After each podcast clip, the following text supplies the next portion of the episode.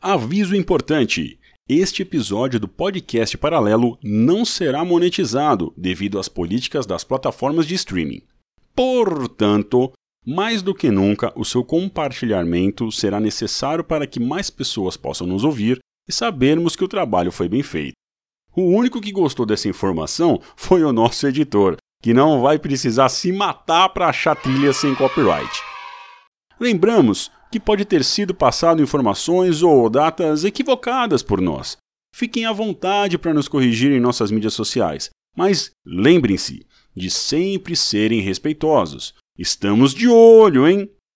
Bom, recado passado, vamos ao paralelo.doc.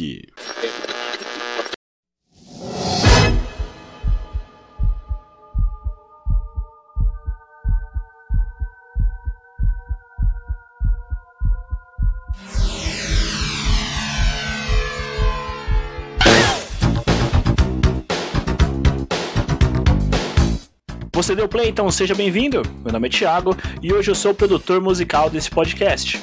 Do meu lado esquerdo, ele que faz as mixagens, Max. Fala galera, aqui é o Max e hoje vamos falar sobre Madrugada dos Mortos, o musical. E especialmente hoje do meu lado direito, ele que vai compor essa edição, Bruno. Hoje vamos falar do CD mais tocado em festas de Halloween. Preparem suas luvas brancas e jaquetas vermelhas, que hoje é uma noite estrelada. E o Paralelo.doc vai começar.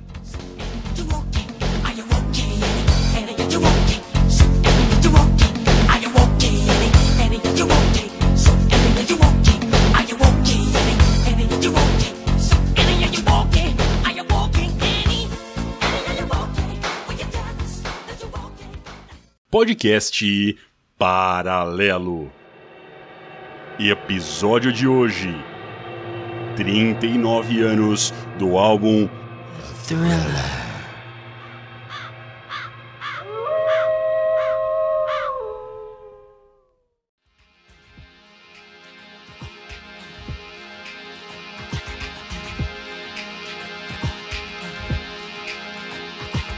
Começando então aqui a edição desse Paralelo.doc, o que seria o nosso especial de final de ano. Vamos pelo começo, né? Vamos ao a quem é da casa. E aí, Max? Bom? Bom, bom, tamo aqui. Bom, filme forte, vivo. Pra quem acha que a gente morreu, não sabe, né? O vídeo rolando aí. Mas tamo vivo ainda aqui, meio cheio de teia de aranha, que esse ano estamos meio parado. É tipo aquela frase, se você achou que tinha acabado o ano pra gente, achou errado, otário? É, exatamente. Estamos aqui, firmes e, e fortes que nem um grilo. E ainda tivemos que passar o pano na casa, né? Porque tem visita hoje. Exatamente, tirei o pó aqui, tô até com a renite atacada. Tá, então você vai ver o Max puxando o nariz aí durante essa edição do Paralelo.doc aí, nosso especialzão, porque passamos o pano na casa, hoje tem visita. Nosso ouvinte, além de tudo, e também um especialista sobre, sobre o que falaremos hoje, né, Max? É isso aí. Tem um cidadão aí que, que vai representar aí uh, o tema e ele já é conhecido, né? Nós esquecemos de comentar isso. É, já é conhecido, já apareceu lá no, no, nos comentários comentados. Não, não verbalmente, mas mas espiritualmente com o nome ali. Então, entra aqui na bancada, ô Bruno, tudo bem? E aí, Tiagão, tranquilo? Cara, primeiramente é um prazer estar aqui, né? Assim, eu como ouvinte, eu tô ali há um tempo aí ouvindo vocês praticamente, praticamente desde o primeiro, né? Tô lá ouvindo você e o, e o Max aí, desde o primeiro episódio. Eu ficava, caramba, quando é que volta, quando é que volta? Aí do nada, tô aí no, no, no, episódio do retorno e voltando com uma coisa que eu conheço um pouquinho, né, mais ou menos. Então, legal pra caramba estar tá participando aí. Muito obrigado pelo convite.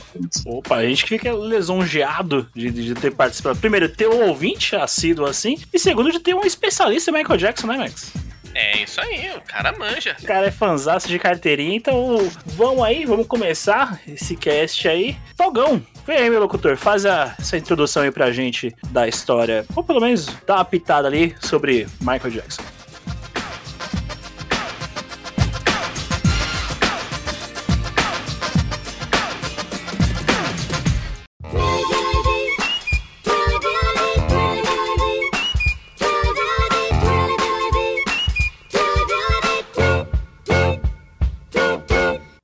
O grupo Jackson's Five começou em Gary, Indiana, no ano de 1964, terra natal de todos os cinco irmãos. Inicialmente, o grupo não tinha a presença de Michael, pois ele era muito novinho. Porém, um dia, a dona Catherine, a mãe de Michael, viu ele arrumando a cama e cantando absurdamente. Ela foi até o pai, insistiu, trocou uma ideia para que ele pudesse escutar o garoto. Depois de tanto insistir, o pai foi, ouviu o garoto e decidiu. Com apenas 5 anos de idade, Michael Jackson seria o líder do grupo. Então, o grupo começou a ensaiar, dia e noite, dia e noite. Com os ensaios já afiados, o grupo participava de concursos de música negra por todo o estado de Indiana, colecionando por prêmios por onde passavam. Assim, logo surgiu o interesse de uma tal gravadora, a Motown. Me conta aí, conhece? Assim, foram contratados e o mundo soube quem eram os cinco irmãos. A fama veio, trouxe dinheiro e, junto disso, ensaios infinitos e cobranças exageradas. Michael cresceu imaginando que precisava ser o maior, o melhor, já que ele era o líder. Por causa dessa cobrança, ele absorveu tudo e se tornou o maior artista pop de todos os tempos. É mais ou menos assim. Já que é pra fazer, vamos fazer direito. Michael e seus irmãos cresceram juntos nos holofotes até por volta dos seus 16 anos.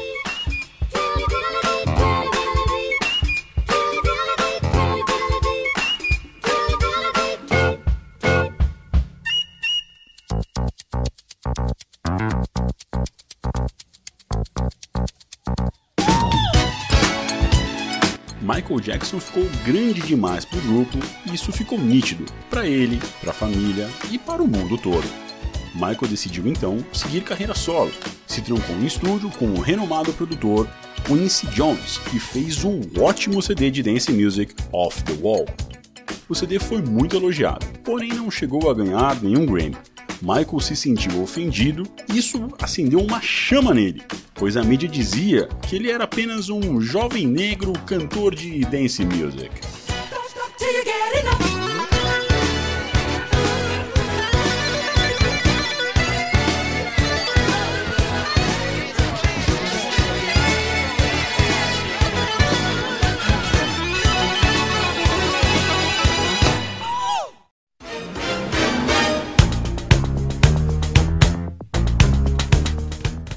Vamos começando aqui, vamos começar a destrinchar o, o, o thriller, Max. Vamos aí, começar a descascar esse álbum todo aqui. Falar muita coisa aqui que, meu, deu trabalho, mas foi bom, hein? Deu trabalho. Bruno, de, de direto e reto, thriller, marcou a história? Então, o CD Thriller é basicamente um dos CDs mais importantes da história da música. Ele mudou a forma como são vistos os videoclipes, ele mudou a forma de como é feita a música pop, de como você cria uma tendência dentro de qualquer estilo musical. Então, o Thriller tem, assim, muita importância no que nós ouvimos entre música pop ou música em geral hoje. Então, é um, é um CD super importante para a história. Beleza, então vamos, vamos começar a detalhar o que foi o thriller e o que é até hoje também. Duração do thriller é, é- é meio complexo, porque a gente achou uns vários tempos de duração do thriller. Tem 42 minutos e 20 segundos, eu achei com 42 e 19, eu achei com 42 e 16, né, Max? Sim, eu acho que eu tenho uma justificativa pra isso, hein? Diga. Você já parou pra pensar que Thriller é o único álbum que saiu em todas as mídias auditivas? Hum, tem essa também, tem essa Pode possibilidade isso, também. hein? Sim. Saiu no vinil, saiu no, no cassete e saiu em CD. Tem essa possibilidade. A gravadora é Epic Records. Ele foi produzido por Quincy Jones e co-produzido pelo Michael Jackson. O Quincy Jones, conhecidamente por trabalhar com Paige Aston, a Dina Washington, o Dean Martin. Aí depois começa a ver uns caras casca grossa aí que ele trabalhou. Pesado aí, hein? Quase não é famoso. Um tal de Frank Sinatra, um tal de Ray Charles e a grandíssima Sarah Vaughan, que Pra quem não conhece, já pisou aqui na terra Tupiniquim, gravando com o saudoso Wilson Simonal. Fizeram um, um dueto ali, Shadow of Our Smile, que está presente lá no documentário Ninguém Sabe o Duro Que Dei. E tá disponível no YouTube aí, quem quiser assistir, assiste lá. Mas isso aí é um tema para um outro podcast, né, Max? Isso aí. Ó, Quincy Jones é peso pesado. É o Mike Tyson das produções. filho. Jones, que pra quem não sabe, tem um pezinho ali no, no, no Brasil. Ele é grande admirador do Brasil. Essa, essa você conhece, né, Bruno? Ele é grande animador do Brasil? Ah, o Quincy Jones ele é um produtor sensacional, né? Um produtor que ele ajudou a construir a história musical que, que vemos hoje, né? Então ele tem essa, essa veia musical muito forte aí com o Brasil. Uhum. Quincy Jones que tem um, um, álbum dedicado ao Brasil, né? Que é o Big Band Bossa Nova de 62. A gente tem regravações ali de Tom Jobim, entre grandes outros da música brasileira. E para quem não sabe, a música também do Austin Powers, a Soul Bossa Nova, é dele. Exatamente. E editor, faz essa pra gente aí.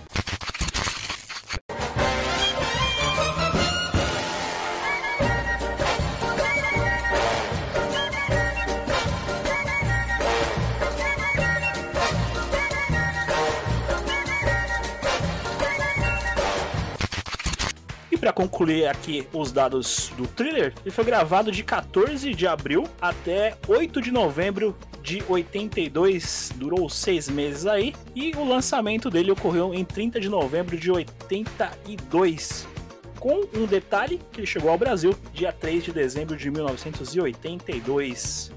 Seis meses de produção para esse álbum que marcou a história, não é? Seis meses de produção foi, tipo, pouco. Os caras correram para fazer esse álbum, porque, meu, a gente, claro que a gente vai comentar detalhadamente isso, mas o sistema usado para criar esse álbum é algo impressionante. Eu fiquei boquiaberto. Então, nesse, nesse CD, gente, foi muito curioso porque parece que é pouco tempo, porque Michael Jackson pegou um período ali onde ele tinha muitas músicas que ele já trabalhava, né? Ele é um artista que ele não tem o hábito de trabalhar só com as músicas naquele álbum.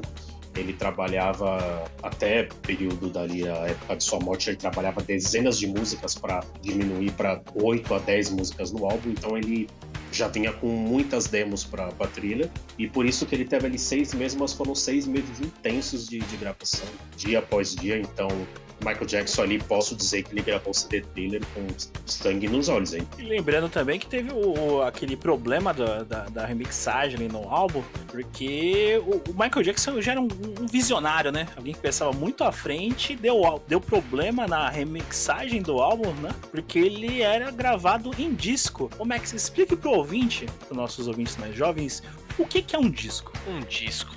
Um disco é um negócio redondo feito de um material rígido. De látex, né? Acho que é látex. Eu não lembro, eu não vou descrever tecnicamente porque eu não sou obrigado, mas simplificando como era gravado. Esse disco ele é plano e aí o pessoal colocava uma agulha para fazer uma ranhura nessa parte plana do disco. E essa ranhura que gerava o som da música. Então tudo era captado nessa ranhura. Então existia um cuidado muito grande, porque esse processo, na hora que o pessoal faz a regravação, que vai lançar milhões de álbuns e tudo, essa coisa da máquina regravar desgasta o disco original. Então é um processo que, por exemplo, para vender milhões, eles tinham um prazo para fazer o disco antes para poder na data de lançamento já ter uma quantidade disponível, porque o processo de fabricação é muito demorado comparado com processos futuros. Comparado com o que temos hoje, que é, que é gravado em, em mídia. Se bem que eu acho que quase ninguém grava CD hoje em dia, né? Então sai, sai tudo no streaming.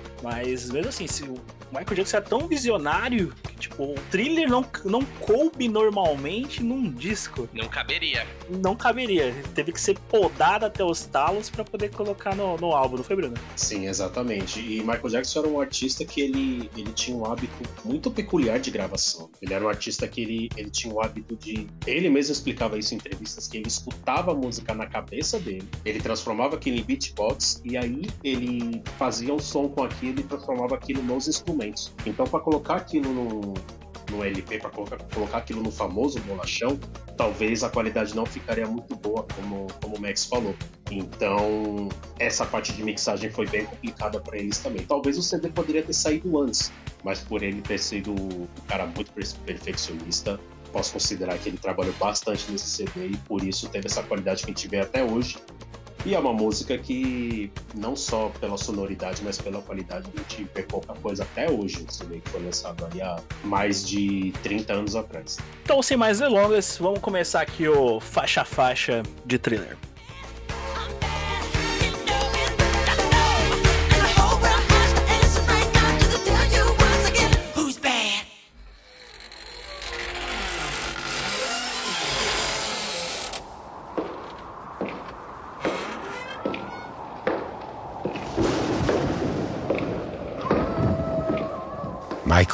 Michael Jackson is.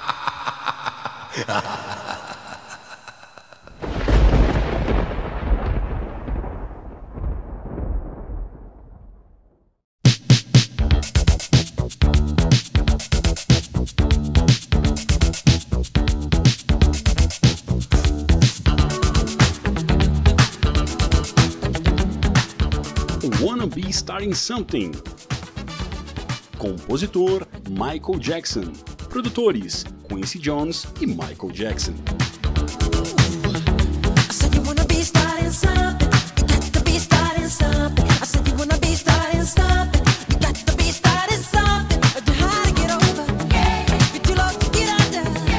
You're stuck in the middle.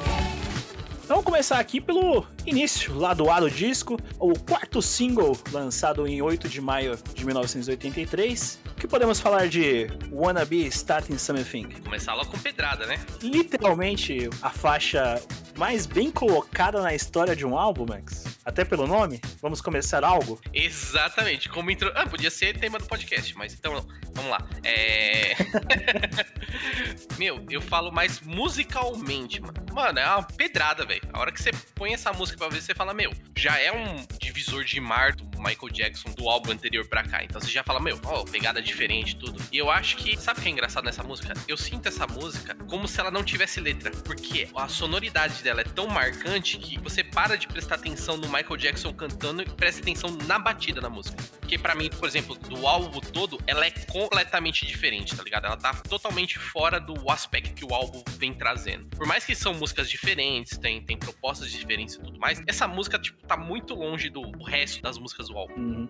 Ô, ô, Bruno, você acha que ela realmente deveria ter entrado? Que ela tem mais a cara, na verdade, do Off the Wall? Ou ela também foge do, do contexto do Off the Wall? Ela ficou uma música à parte, tanto do, do thriller como do Off the Wall. Olha, Tiagão, sinceramente, eu acho que ela encaixou perfeitamente pra trilha, cara. Vou ser bem sincero com você.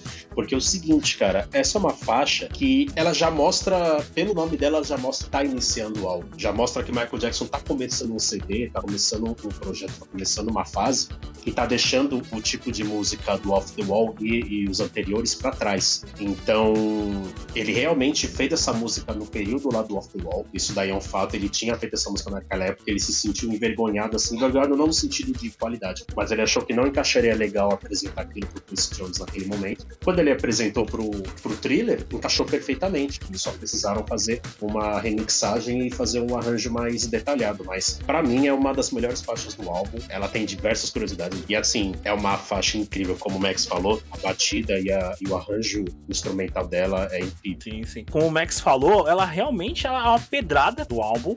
Ela realmente é o abre-alas do thriller, se é que a gente pode chamar assim. Porque ela, com o próprio o título dela fala, quer começar algo? Realmente, você está começando algo, meu querido. Uma puta pedrada, música escolhida a dedo. Pra mim, se ela tivesse entrado no Off the Wall, tipo, não seria tão representativa como foi no thriller. Sim, e ela com certeza é uma faixa escolhida que eu acho que se ela é colocada em outra posição do álbum, se não a de abertura, o álbum talvez não teria um impacto como teve. Ela realmente é feita para a primeira faixa dessa fase do Michael Jackson. É impressionante, eu, eu gosto bastante. Então, um detalhe que eu queria colocar aqui é porque a minha sensação com essa música, o Michael Jackson tá meio que dando. Por mais que eu vou comentar isso em outras faixas, Hum. mas aqui é o início do Estou enterrando o disco. Estou inventando um novo gênero musical e isso daqui vai baladar os anos 80. filho.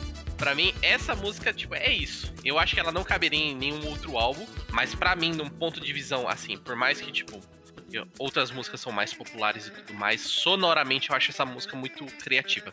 O produtor Bruce Sweden, que foi um engenheiro aí do CD Trailer, é, tem uma curiosidade muito legal aí que ele falou sobre essa faixa, é que ele, na, na interpretação dele, no entendimento dele, essa música fala sobre uma das esposas do irmão do Michael Jackson, que estava sempre criando problema. Essa música fala disso também. E é multi-interpretativa, então é bem legal essa, essa parte da composição do Michael também. Assim, de repente, essa parte do interpretativa, é, eu vi durante o estudo que ela também poderia ser uma das interpretações que, que o Michael Jackson estava cutucando, digamos assim, a mídia, por falta de repercussão do tão grande do álbum Off the Wall e também referente à mídia em si não dá tanto destaque a um negro. Também entraria nesse, nesse conceito aí ou não? Exatamente isso daí. É, Michael ficou bem sentido aí com o que aconteceu com Off the Wall. Ele tinha feito o CD com muito carinho, com muito esforço e ele foi indicado só para um prêmio Grammy, não ganhou e aí saiu em diversos veículos de mídia ali, tabloides, de que Michael seria só mais um jovem cantor negro de música disco e nada mais que isso. E aquilo mexeu com ele, então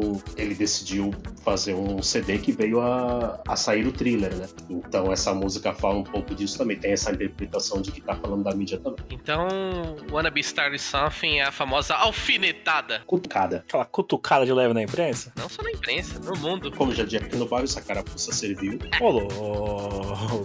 Pega essa. Pega não essa. falou o nome de ninguém, essa carapuça serviu. Pega essa, Hollywood das músicas. Ó, pega essa cutucada. Tá pensando que é só a gente dar cutucada? Não, Michael Jackson também dá ca- as cutucadas dele. Tira uma dúvida, Bruno, referente a ela. Ela foi a primeira aparição de Billie Jean? Olha, tem ali uma menção, tem ali um verso que fala sobre Billie Jean, né? Uhum. É, que Michael Jackson ele menciona que Billie Jean tá sempre falando quando ninguém está falando, tá sempre dizendo mentiras e balançando os ombros e tal. Uhum. Então ali pode ser alguma coisa referente a, a Billie Jean, que é um, é um nome fictício para uma mulher que realmente mandou cartas para ele dizendo que ele era pai de uma criança, sendo que ele nunca se envolveu com essa mulher, ele nem conhecia, na verdade era uma fã meio fora da casinha, né, digamos assim. Uhum.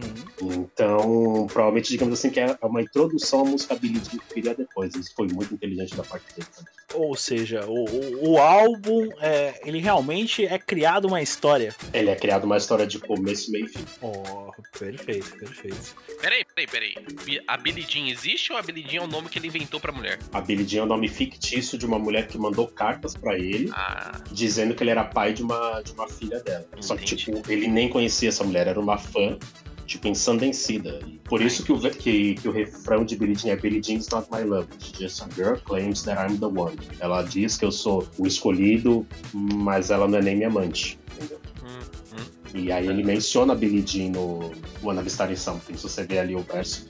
É depois da. Acho que do primeiro verso ele fala Jean is always talking when nobody else is talking. É bem legal esse verso também. Além disso, temos um, um dedo tupiniquim, um dedo brasileiro nessa música. Vocês se reconhecem? Isso daí eu reparei também, hein? Claro que foi o Thiago que ouve aí essa parte. Mas tem uma pegadinha ali da, da, da terra do samba. Little Paul. Little Paul, perfeito. Paulinho da Costa, percussionista brasileiro, que acompanhou muito tempo Michael Jackson. Aí estava eu ouvindo a música com meus perfeitos fones de ouvido aqui que eu uso pra gravação e coisas do tipo. Aí eu, lá por volta dos 2 minutos e 30, eu escuto isso aqui.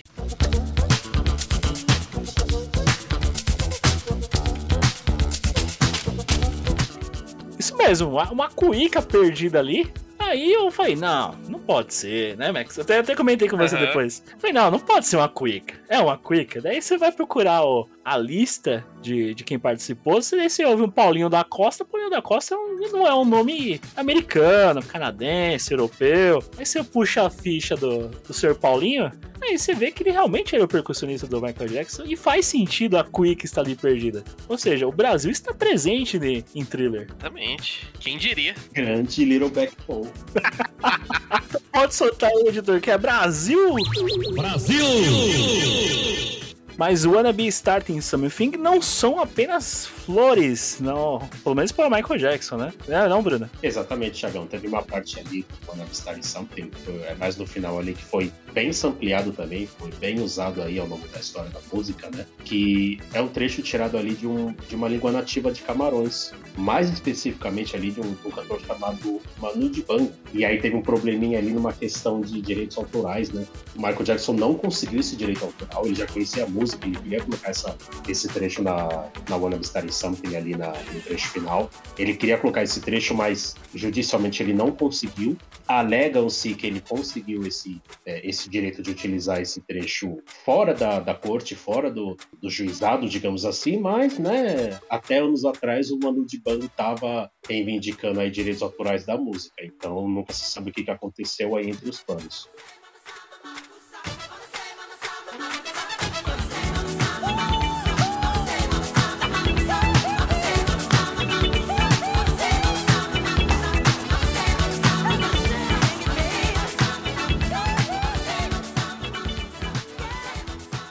Só pontuando então referente à, à música aí que o Bruno citou, que é a do Mano de Bango, ela é de 1972 e é a Sou uma Coça.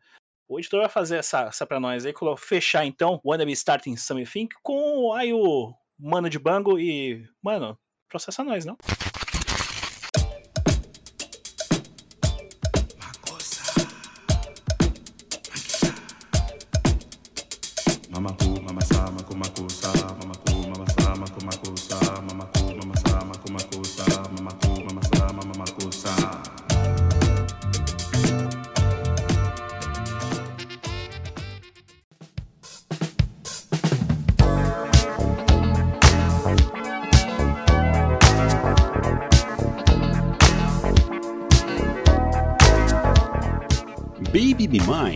Compositor Rod Temperton, produtor Quincy Jones.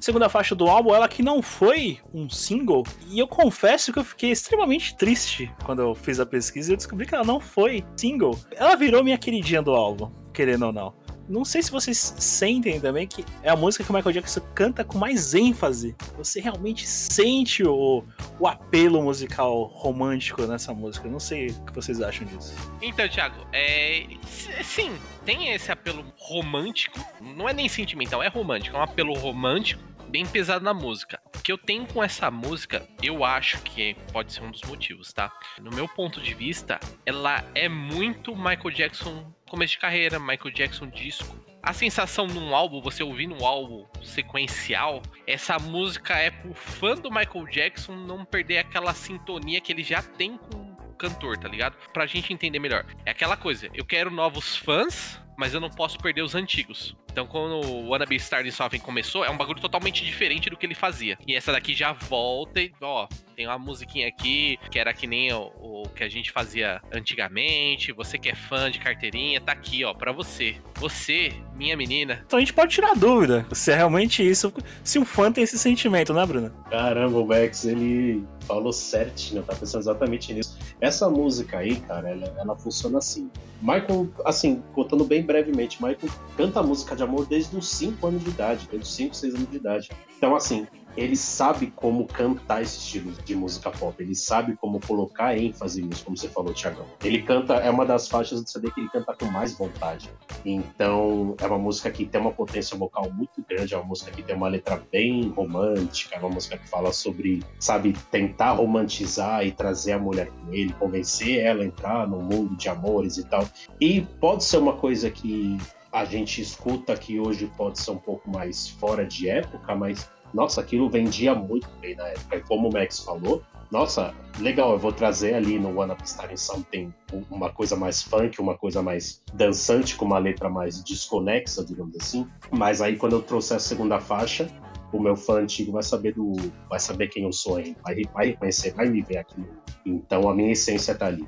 Então é uma, é uma faixa que eu gosto bastante e ela tem essa, essa pegada romântica que não, não deixa a desejar. É, é uma linda faixa assim. Mas eu, ainda acho que ela. É, um- é uma faixa extremamente injustiçada. Porque se você pega os números dela ali no Spotify, ela só ganha em audições para The Lady My Life. A gente vai falar lá, lá na frente no final do disco. Mas eu acho que não tem, é, realmente, ela não tem como competir com as outras faixas do disco. Mas ah, ela ser tão pouco ouvida e ela não ter o reconhecimento, é, eu acho ela muito desproporcional. Porque ela, ela é uma música extremamente bem produzida. Que os sintetizadores dela é muito bem colocada, os back vocals dela também são. Mano, é o que eu comentei. Ela no, meu, no álbum, ela é minha queridinha. Não sei se ela é a melhor do álbum, mas é- virou a minha queridinha no, no estudo que eu fiz aí. Que quando eu escuto aqui com o com, com meu headset, é muito bom, JBL, patrocina nós. dessa baixa aí da, da JBL, no meu conceito, que não é nada, ela é a faixa mais bem produzida, tipo, detalhadazinha, que o Michael Jackson canta com mais emoção, que você vê que, tipo, ele realmente passa a emoção da música. Vamos lá, Thiago. Eu tenho. Eu, como mestre em analogia, consigo te explicar o porquê. Hum, Se você pega aqui, ó, Ronaldão Fenômeno, barrigudão aqui, sim. o cara faz um gol de cobertura, você fica impressionado? Não, porque você já viu ele fazer isso centenas de vezes. Por mais que você fale, ó, ele tá fazendo aquela jogada, mas não é algo diferente. Você ia ver assim diferente é se ele fizesse, por exemplo, um golaço de cabeça, que ele já fez também. Mas o que eu tô querendo dizer, isso daqui é a receita do bolo do Michael Jackson. Eu acho que ela não é a música que poderia ser exatamente por ser mais do mesmo que ele sempre fez, entendeu? Mas uma coisa que eu tenho aqui de diferente nela é o vocal. O vocal, eu concordo com você. Essa música aqui, eu acho que do álbum todo, é a que ele mais bem trabalhou o vocal. Ele trabalha principalmente o agudo dele muito mais do que em qualquer outra música. Então ela é a, é a safe zone dele. Ah, exatamente, é safe zone. Ó, aqui, ó. Esse daqui tá garantido. Bruno, quer acrescentar alguma coisa sobre Baby Mine? Agora, Tiagão e Max, eu vou falar uma coisa pra vocês. Sabe por que Baby Be Mine e The Lady My Life, que vamos falar mais pra frente, tem um número baixo ali de audições ali no nosso querido Spotify? Porque ela não foi trabalhada. São as, Também. únicas duas, são as duas únicas faixas do CD que não foram trabalhadas ou na rádio ou em videoclipe. Se pegamos ali toda a tracklist, todas as outras foram ou pra rádio ou viraram videoclipe. Isso é um fato. Então, assim, é uma baita música. Na minha concepção, é o único motivo dela não ter sido maior é o fato dela não ter sido trabalhada publicamente. Se ela fosse, ela com certeza seria maior do que ela. Eu, eu concordo e discordo com você, mas o, sobre a pra The Lady My Love, vou deixar pra falar lá na frente, mas, mas eu concordo e discordo, vou deixar isso bem registrado aqui. Então, Thiago, uma coisa interessante já nessa música, que a gente vai ver mais pra frente. Sim. Isso pra mim é, tipo assim, interessante, porque eu não imaginava isso, a não ser nesse trabalho que a gente tá fazendo aqui pra esse podcast, o nosso estudo, que eu descobri isso. Mas essa música, por exemplo, ela não é composta pelo Michael Jackson, né? Ela foi composta pelo Rod Temperton, que ele é o, o escritor que trabalha junto com o produtor Quincy Jones. E aí eles que fizeram essa música aqui, e aí o Michael Jackson que deu o vocal lá, falou, ó, é seu garoto, pega essa mata no peito essa daqui. So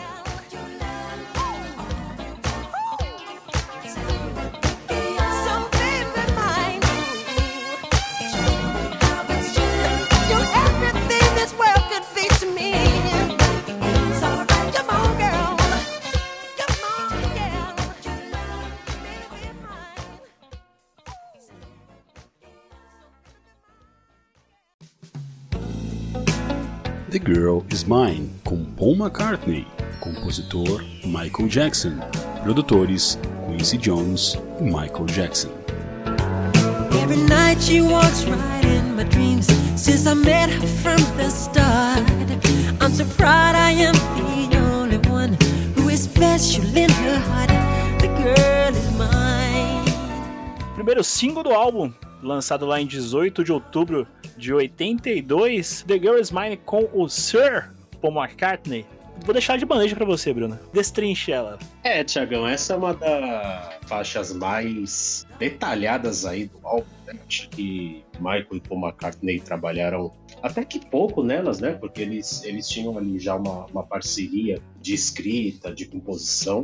Então foi uma faixa ali onde Michael Jackson preferiu só fazer poucos encontros com Paul McCartney, ele às vezes até trabalhavam à distância, né? Para fazer esse, essa música, Michael Jackson foi até o rancho de Paul McCartney para fazer a gravação lá em Arizona. Começaram a trabalhar nessa música chamada The Girl's Mind, que entrou no CD. Além dessa música, Michael e Paul trabalhavam também numa música chamada Say Say Say e numa música chamada Girlfriend, que também Michael Jackson cantou. Então ali eles trabalharam juntamente nessas três músicas e eles encontravam ali algumas diferenças nessa gravação. Paul McCartney entendia que a música era muito básica, ela não tinha alma. Ele não estava convencido que era uma música que poderia virar um hit. Paul McCartney já era consagrado, Michael também era, lógico, mas Paul já era um ex-Beatle, já estava consagrado a sua carreira solo. Ele entendia que a música não tinha pegada, ele entendia que a música era superficial demais. E mesmo assim ele topou fazer essa gravação com o Michael, mesmo sendo um dueto. E naquela época, Tiagão, nos anos 80 era muito importante você ter uma participação no seu álbum de alguém muito grande. Uhum. Mesmo você sendo um artista grande, seria importante você ter alguém grande no álbum.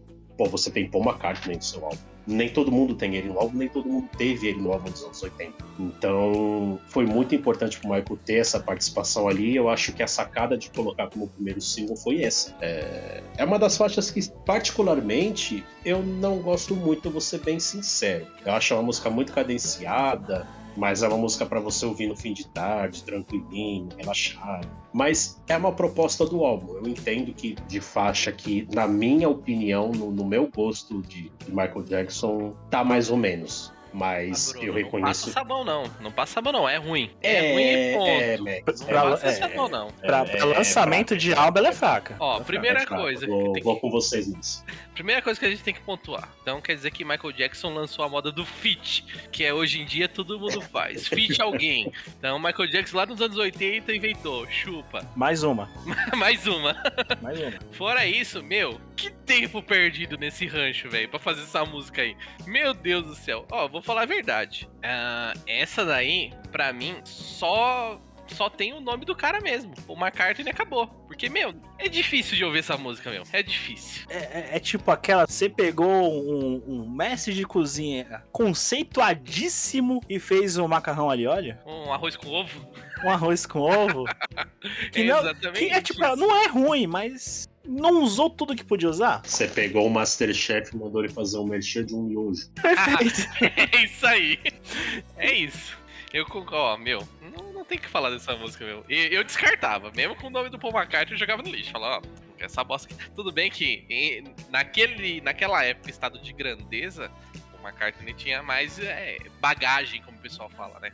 O McCartney tinha mais bagagem que o Michael Jackson. Mas eu jogava. Se eu sou o Michael Jackson do jeito que ele diz que é, que não, sou perfeccionista e tal, que não sei o que, eu tinha jogado essa música fora fácil. Eu não sou ninguém, Thiagão e Max, eu não sou ninguém. Mas se eu sou o Michael, eu pego essa The Girl's Mine, eu deixo num, num CD comemorativo de, sabe, faixas retiradas, não sei. Pego essa 666 e falo, pô, fica com a grana do, de, de todos os royalties aqui, eu vou colocar no meu CD e você divulga The Man. Aí fica meio que equilibrado, são duas músicas ótimas, né?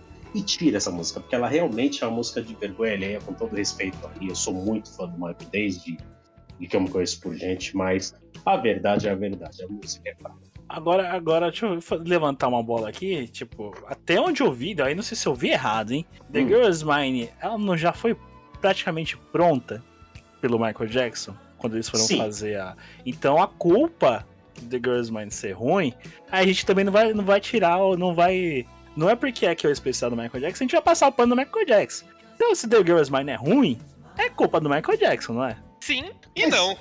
Pega Sim essa, não. Thiago. Sim, não? A culpa é do Michael Jackson por a música ser ruim. Mas agora você, com o Paul McCartney da vida, você ia jogar essa música fora? Também não. É merchan. É, o- é por isso que tá aí, é o merchan. Então, Max, aí eu entendo que você tá falando aí sobre não ter descartado a música e tal, mas essa letra é toda do Michael. Essa letra é pro Michael, ela não era pro Paul McCartney, que é outro estilo de música. Paul McCartney era do, do rock, Paul McCartney era do blues, ele não era do pop, ele não era do dance, como o Michael era até um CD anterior. Então, realmente, casou por pura questão comercial. E vamos falar a verdade, gente, o dinheiro fala alto até hoje. Michael sabe vender CD desde os seus seis anos de idade. Ele sabe vender música, então eles. Eu acho que no fundo ele sabe que essa música não é incrível, mas ele também não ia deixar essa bola passar. E, e, Bruno, deixa eu te levantar também uma outra, uma outra bola pra você cortar. Paul McCartney foi malandro e pegou a melhor música da dupla e jogou pro álbum dele, que é 666? Ele pegou essa ótima música 666, jogou no álbum dele e tem uma curiosidade muito boa dessa música. O clipe de 666 é gravado em Neverland. Sim. Foi ali que Michael Jackson conheceu o, o rancho, foi ali que ele começou as negociações de compra do rancho. E além da 666, tem a The Man, que foi no CD de, de 83, de outubro de 83, é, do Paul McCartney chamado Pipes of Peace. Não sou muito fã de Paul McCartney, mas ele é gigante, então ele teve duas músicas ali que Michael Jackson participou. E ele colocou duas músicas pra ele e uma música pro Michael. Então ficou The Girl's Mine pra Michael no Thriller, 666 e The Man pra Paul McCartney. Então Paul McCartney nessa passou a perna no Michael Jackson, Max? Ó, não passou, não passou só a perna e o Michael Jackson só ficou com o garoto propaganda. Que meu, Girl Smile é horrível. Mas deixa pro lado bom, ele ficou, ele ficou com uma música, mas ele ficou com o rancho.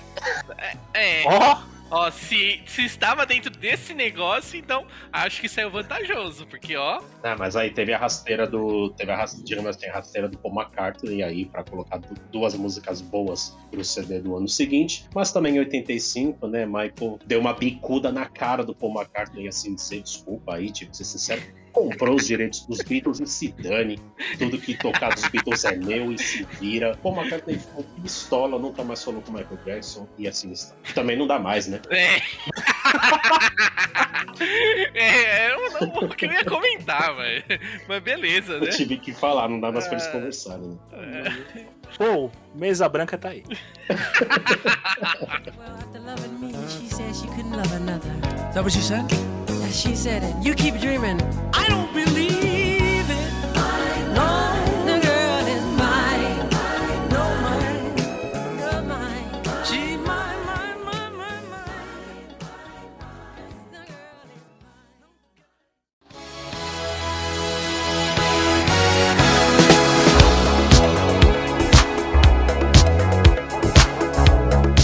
Thriller. Compositores Rod Temperton e Michael Jackson. Produtor Quincy Jones.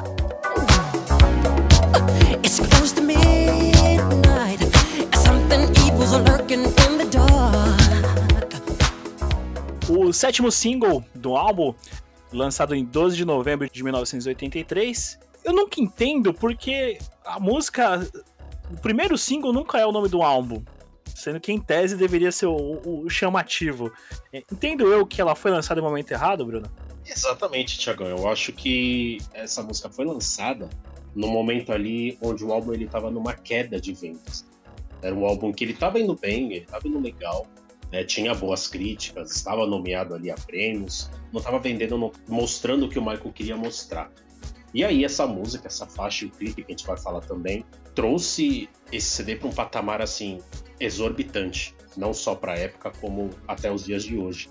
É, e de acordo até com, com o diretor do, do clipe, o John Landis, o Michael realmente queria fazer essa, esse clipe dar certo, fazer esse CD dar certo, e a gravadora já não estava tão interessada. O que, que ele fez? Ele conseguiu ali, digamos assim, um patrocínio da, da MTV, de um programa da MTV chamado Showtime, onde ele conseguiria ali o patrocínio para pagar por esse clipe. E aí destoou para o que nós sabemos hoje como o maior CD da história, né? O CD mais vendido da história.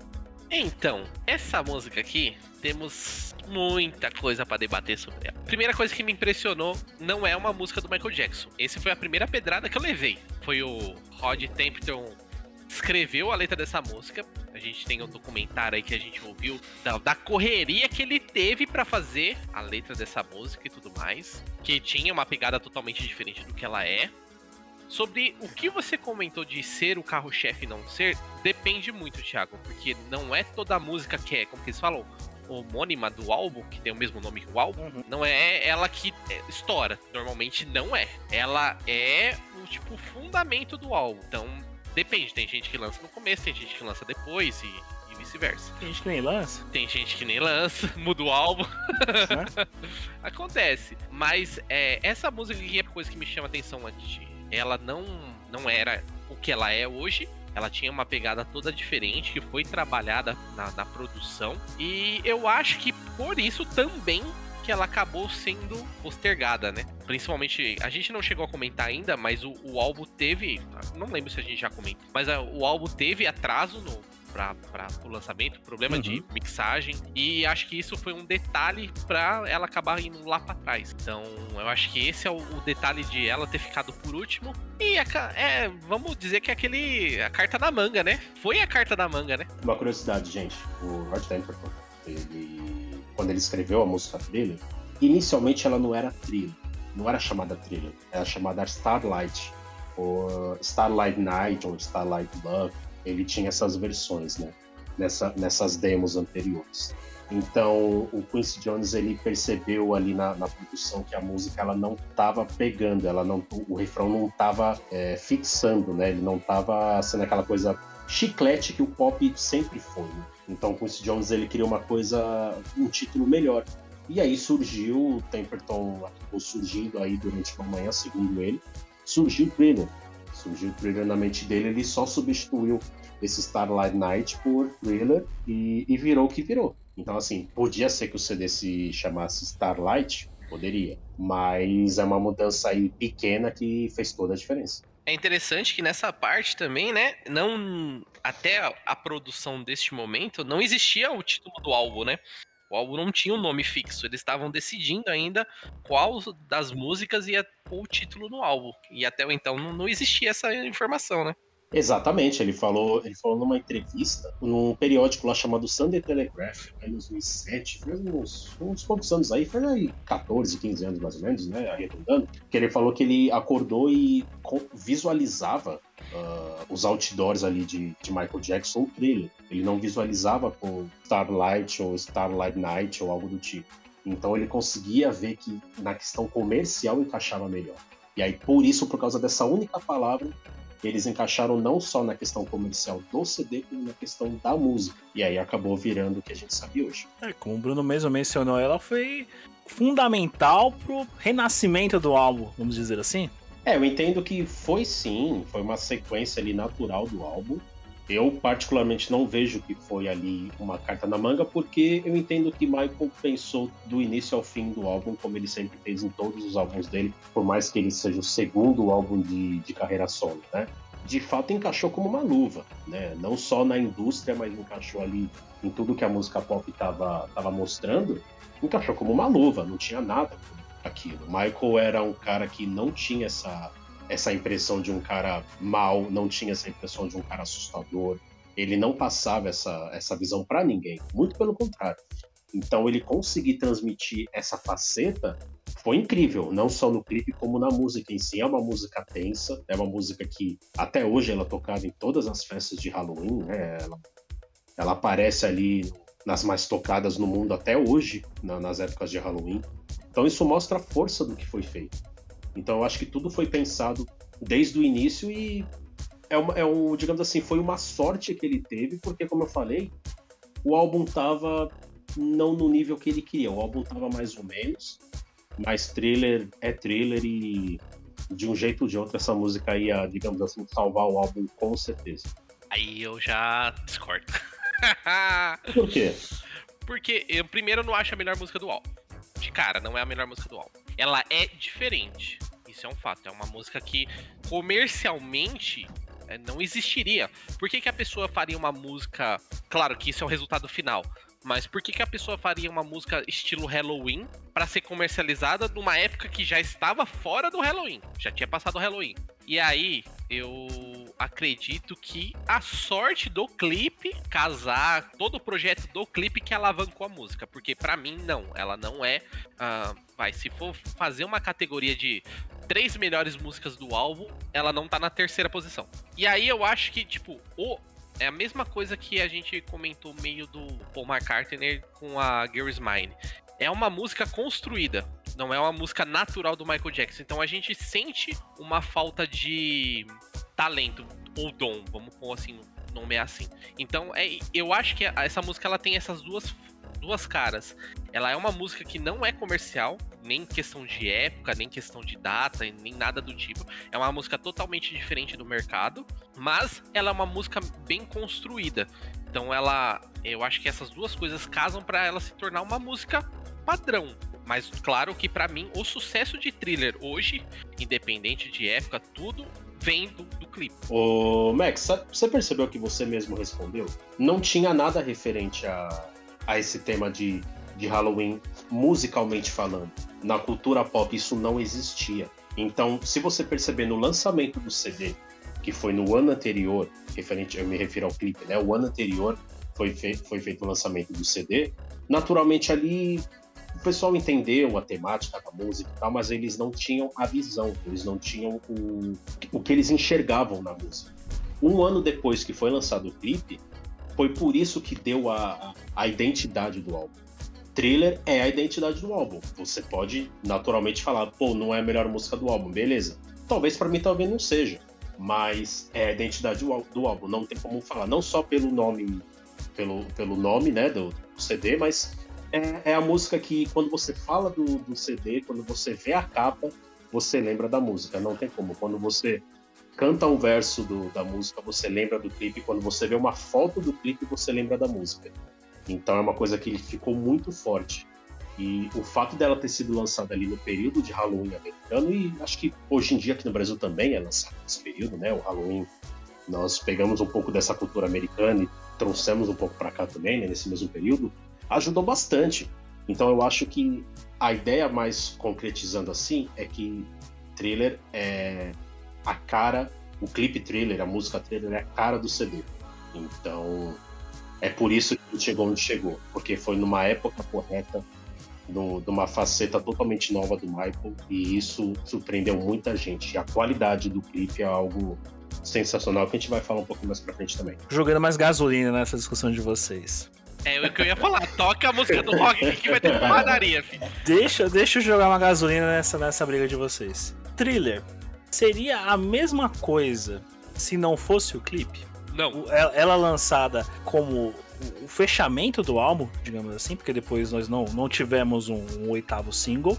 É, se não houvesse o thriller um todo, com um todo eu digo o clipe, todo o, o clipe cinematográfico que foge tudo que era efetuado na época, toda a história envolvida, toda aquela produção, a música em si, que a gente tá debatendo aqui agora, o, o single. É, entendo que o clipe sim faz muita parte do álbum. Tanto que mudou-se o conceito de- álbum do álbum, que também hoje, mu- muito graças ao, ao thriller, se atrelou ao lançamento de videoclipes.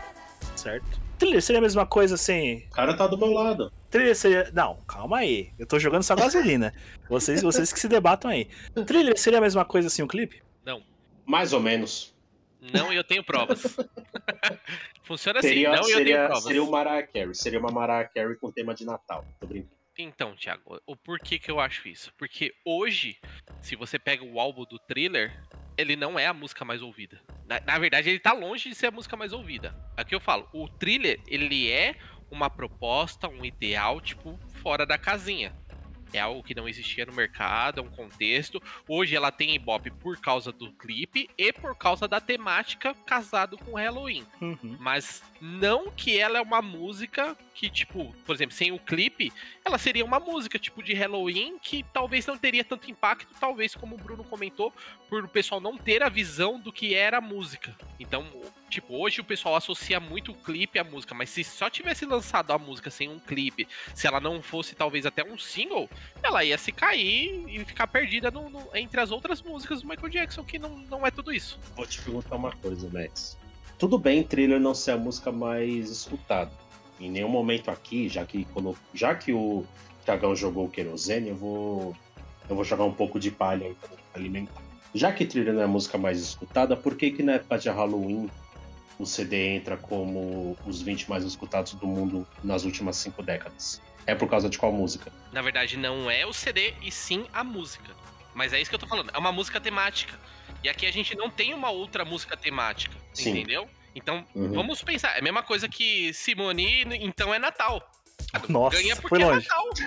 É Natal, bichão. É música temática. Acabou. Você não ouve, então é Natal em, em março. Tá ligado? O Você, rei do usa- escuta, compara- comparado com a Simone. Você escuta as águas de março fechando o verão, tá ligado? Que Então, pariu. tipo. O rei, nossa senhora. Não, desculpa. Eu acho, por exemplo, eu acho thriller realmente, tirando o clipe, thriller é uma música muito bem construída, mas ela é muito técnica. Então, você para pra ouvir, você vê muito som, efeito, é porta, é passo, é lobo, é, mano, é várias coisas numa música que isso não tá totalmente fora da casinha da época. Mas eu concordo com o que você disse no começo. Ela é uma baita música por causa do clipe, e isso tudo uniu ela e tornou ela o que ela é hoje, um, um emblema do Halloween. Mas ela não tem a cara do álbum e ela não é tipo uma música top do álbum. Ela é uma música que tipo não tá em cima e não tá embaixo. Editor, solta o gongo aí que eu tenho que encerrar esse round aqui depois dessa comparação de Simone com, com Michael Jackson.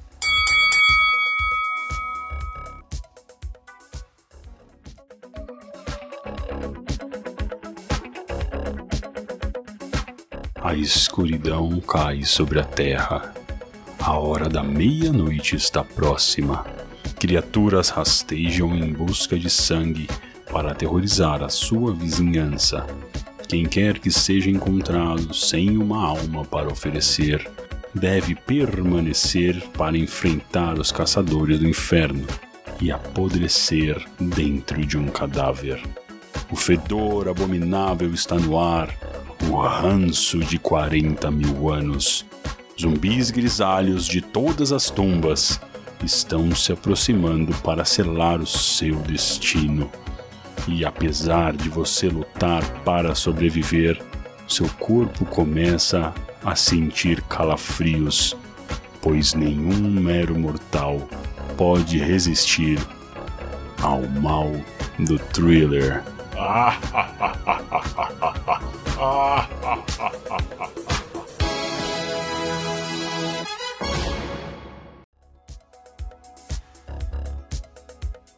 Uma parte, então, fundamental do, do thriller, que foi o achado ali pelo, pelo Quincy Jones, é o Vincent Price, né, Bruno? É, então, Vincent Price, ele é um cara aí, ator de, de filmes trash, né? Filmes de terror. Eu lembro muito até do Joseph Coffin, nosso saudoso Joseph Coffin, no Famigerado Zé do Caixão. Filmes de terror, filmes assim, mais estranhos, assim dizendo. E Michael era um cinéfilo, né? Ele amava qualquer tipo de filme. Ele conhecia o Vincent Price inicialmente pelos filmes que via e teve essa oportunidade aí de, de convite para que ele fizesse a, a introdução a, ao áudio. Inicialmente ao áudio, né? Porque depois foi utilizado no clipe, mas inicialmente ao áudio que foi utilizado na, na música. Então, Vincent Price foi bem utilizado ali, casou perfeitamente e é um áudio bem bacana ali para complementar a música, né? Para iniciar essa faixa do álbum aí tão maravilhosa como o Max também concorda. Só, só um detalhe aqui eh, antes do, do Max pontuar, o Vincent Price. É, que é, a, a intenção do Michael Jackson, junto com, com o Templeton, era que houvesse aquela, toda aquela fala inicial no, no início. Mas voltamos àquele problema da, da remixagem, ele teve que ser cortado e ficou apenas para, para o clipe. Exatamente. E o, e o Vincent Price ele, ele gravou essa essa fala, essa, esse verso aí na segunda tentativa. E, e uma curiosidade também que o Rod Temperton ele escreveu essa, essa fala, essa icônica fala do Vincent Price no táxi indo pro estúdio, Essa parte é boa. indo gravar essa. Mano, muito top. É muito interessante, tipo. É, é legal quando a gente vê essas coisas da história sendo escritas, tipo, como é que uma coisa tão icônica foi feita num momento tão básico, pressas, tão né? simples, né? É, digamos assim, às pressas, porque provavelmente ele já estava sendo cobrado de alguma coisa, que alguma coisa ali tinha que ser feita, tinha que ser criada, e foi ali criado dentro de um táxi. Pra quem é fã de Michael Jackson, sabe do início ao fim aquela, aquele verso ali, porque é maravilhoso. Max? Olha, concordo em partes, mas concordo. Ah. É. Com o Google de novo. Não, Ah. é assim, é. Vincent Price é a cereja do bolo. Eu acho que é o que concluiu o terror do thriller, a cara do, de Halloween, tá ligado? Então, tipo, tá, tá de terror, mas o que que falta? Falta emblema do terror da época, que o, mano, Vincent Price é- era o cara do terror. Então, sobre a a aparição dele, meu, não tinha porquê. Era a cara da música, realmente. Claro que teve essa coisa, a música foi cortada, ele ia falar muito mais coisas, tiveram que reduzir por causa do tempo da música, tempo do álbum, remixagem e tudo mais. E sobre isso, eu acho que, tipo, se você tirar ele da música, a música perde muito mais. Então já disse que ela não era tudo isso. Perde muito mais tirando ele. Pra quem ouve, por exemplo, é pra, pro, pra galera do rock and roll é o solo da música, bicho. É o solo da música, velho. Se você tirar, a música fica muito crua. Então, a minha visão da participação dele, e eu acho que, tipo assim, foi uma questão de sorte, foi uma ideia que oportunidades levou a acontecer. Mas é a cereja do bolo. O thriller é bom também por causa do, do Vincent Price, senão seria pior do que já é. Lembrando que o Vincent Price, ele foi abordado, né, quando ele teve o convite para participar da música thriller, ele foi abordado perguntando ali se ele aceitaria ali um royalties para participar do clipe, ou se ele aceitaria uma, um valor fixo, né? No valor ali na época dizem que o valor seria de 20 mil dólares. Alegam que ele aceitou os 20 mil dólares, não dá pra gente confirmar porque são valores, né? Então ele aceitou os 20 mil dólares porque ele não sabia como seriam as vendas do álbum. Se ele aceitasse os royalties que estavam, alegavam que estavam propondo para ele, ele teria ficado muito rico na época. Claro, ele já era um senhor de idade e tudo mais, ele poderia deixar isso para os filhos dele e tal. Mas é uma curiosidade muito, muito bacana que ele fez ali, porque ele achou muito legal a ideia. Mas ele acertou uma boa grana, que 20 mil dólares nos anos 80 era muito dinheiro, mas ele também, dentro do segmento que ele trabalhava, ele conseguiu ali um- uma carreira, mas mesmo assim 20 mil dólares ainda era uma, uma grana muito alta, ele aceitou sem saber o que, que ia acontecer com o trailer, a gente viu o que aconteceu. né? Acho que ele tava tão acostumado com, com os- os- ganhar um trocado com, com os filmes trash dele que não, não esperava toda essa repercussão do, do trailer. Não, não, não, não, não, não. Não, não, não. Se não sou eu pra arrumar esses erros por aqui, hein? Vincent Leonard Price Jr. nasceu em 27 de maio de 1911. Price veio de uma família rica, cercada por um ambiente cultural acima dos padrões e envolta em tradições antigas à moda europeia. Vincent Price é amplamente considerado como um dos atores de filmes de terror mais icônicos e amados do mundo, que lhe rendeu a alcunha de Mestre do Macabro, ou se preferir, Master of the Macabre. A notável carreira de Price começou na Broadway, ao lado de Helen Hayes e terminou em Edward, Mãos de Tesoura, de Tim Burton com o Johnny Depp, tendo participações em clássicos do cinema noir como Laura e séries populares de televisão como Batman e The Brady Bunch. Os interesses pessoais eruditos e ecléticos de Vincent Price em arte, culinária, viagens e escrita não apenas o tornaram único entre os atores de filmes de terror, mas também moldaram suas escolhas de atuação em filmes de clássicos do gênero, como A Casa de Cera, Peach and the Pendulum, O Poço e o Pêndulo, e além de outros populares clássicos de Roger Corman, baseados nas obras de nada mais, nada menos que Edgar Allan Poe. Outra participação musical de Price foi em 1975. Participou do disco Welcome to My Nightmare, do rockstar Alice Cooper, que sempre foi fã declarado do lendário ator. Vincent gravou uma narração para a faixa The Black Widow. Participou também do especial de TV de Alice Cooper, que foi inspirado nas letras do disco. Vincent Price faleceu em 25 de outubro de 1993, com 82 anos, na cidade de Los Angeles. Portanto, senhores, mais respeito com Master of the Macabre.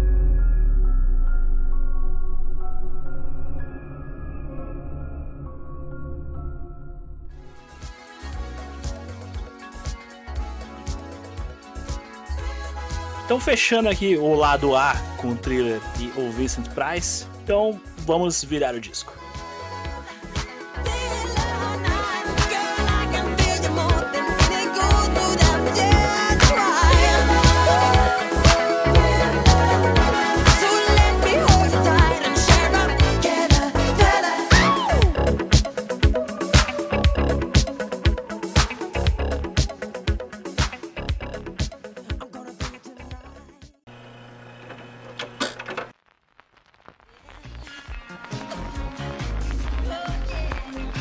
Você está ouvindo Paralelo.doc.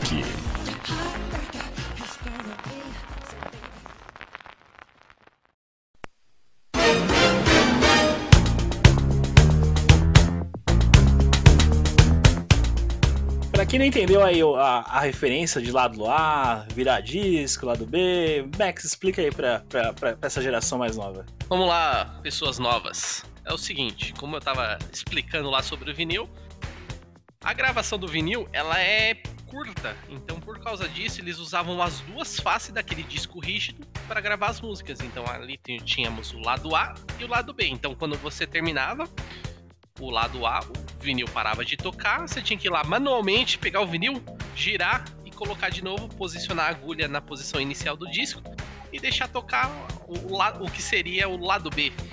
Falando de lado B, aí, aí eu vou levantar também uma outra questão aqui. É, é conhecido na, na, na indústria que o lado B sempre é o lado pior do disco. O lado que alavancava o disco era o lado A, porque automaticamente o lado A a pessoa deveria ouvir primeiro e o lado B em seguida. Para a pessoa continuar ouvindo um disco, é, o lado A teria que automaticamente ser as melhores músicas. É, e aí, jogando lenha na fogueira novamente, É, Max, o lado B é melhor que o lado A? Demais. Meu Deus, o lado B é sensacional comparado ao lado A. Primeiro, vamos lá. Só pontuando, temos quatro músicas no lado A. Da- das quatro músicas, risca uma. Girls in Mine, né? Música, tira. Já perdeu. Aí temos a Wanna Be Starting Salve, que é, pra mim, algo monstruoso. É a música que tinha que sim abrir o álbum. Só que aí temos Baby Be Mine. Ali, pá. Que É a boa, gente é falou. boa, eu gosto. É boa, é boa, mas é a receita do bolo, né? Tamo em casa. O gramado é nosso, entendeu? Tipo, tamo aqui, tranquilo. E aí, trilha aqui é algo diferente. Então, assim, comparando diretamente o lado A com o lado B, é. Lado B pra mim é melhor. Baby Be Mine garante os três pontos, né? Ah, pô, é. É, o Ronald- é o Ronaldinho Gaúcho, toque em mim que eu resolvo? Ah, não, ah, não posso, não sei. Eu acho que Wanna Be Starting Something é bem melhor do que, se comparado aqui, até melhor que trilha. Pô, pesado. Bruno, você quer, quer falar alguma coisa de lado A e lado B antes da gente continuar? Eu, eu tô em choque até agora sobre a opinião do Max. Sinceramente, eu tô vendo aqui o lado A e o lado B. É, lado A, Wanna Be Starting Something, Baby Be Mine, The Girl's Mine, Thriller. Tirando The Girl's Mine, que acho que é unanimidade aqui nesse cast. O restante é muito bom. O lado B tem duas músicas aí que vamos falar a partir de agora que pra mim são totalmente descartáveis, poderiam ser substituídas aí, inclusive por aquela música do Paul McCartney eu falei ali na oportunidade que, que falamos da, da The Girl's Mine. Sim. Então eu, eu fico com o lado A, discordo com discordo do Max aí, eu prefiro o lado A. Já, já, vocês já perceberam aí que, que vamos ter um, um debate ferrenho no lado B. Então, Michael Jackson também mudou o conceito de lado B ser, ser músicas desconhecidas. E, e sem mais delongas, vamos continuando aqui. Então, Togão, solta a agulha aí do lado B.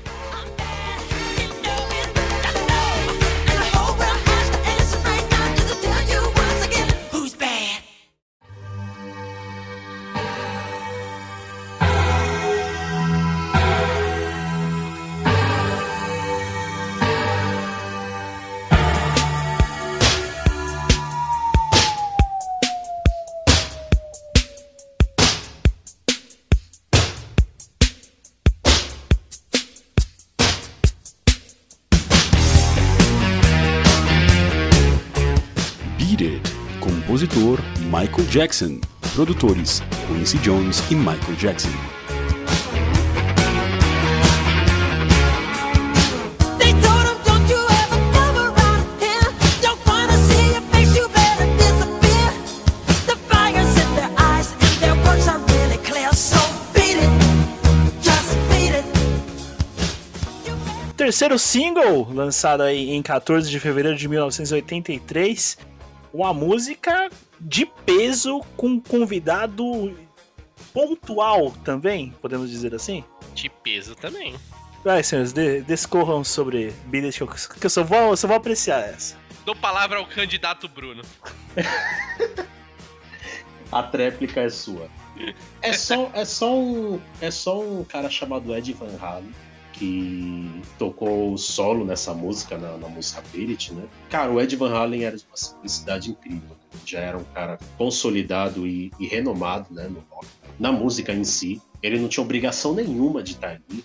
Talvez ele nem quisesse estar ali, mas é engraçado como o Michael tinha essa questão. Eu acho que não era só comercial, pessoal. Eu acho que não era uma questão de que Michael era um cara que vendia muito e chamava a mídia. O Michael ele tinha ao longo da carreira parceria muito fora da curva. Ele teve essa parceria com Ed Van Halen, ele teve parceria com Slash, ele teve parceria com Santana eh, no CD de 2001, o Invincible, né? Então assim, Michael teve parceria com músicos que você menos esperava. Né? O Ed Van Halen, uma curiosidade já iniciando, já falando, ele não cobrou nada para participar desse, dessa faixa aí que é uma das melhores do CD, na minha opinião. Pra mim é a segunda melhor. Sabe o que, que ele fez pra participar? Sabe o que, que ele pediu pra participar dessa faixa aí? Ele só falou pro Quincy Jones: coloca dois packs de breja que é tudo nosso. Foi o que aconteceu. Ele colocaram dois packs de breja, ele foi lá, gravou o riff e tá tudo certo. Ele nunca ganhou um centavo pra gravar aquele riff icônico da música It. E tem uma história que é engraçada, que é, que é contada do documentário que a gente usou como base pra montar o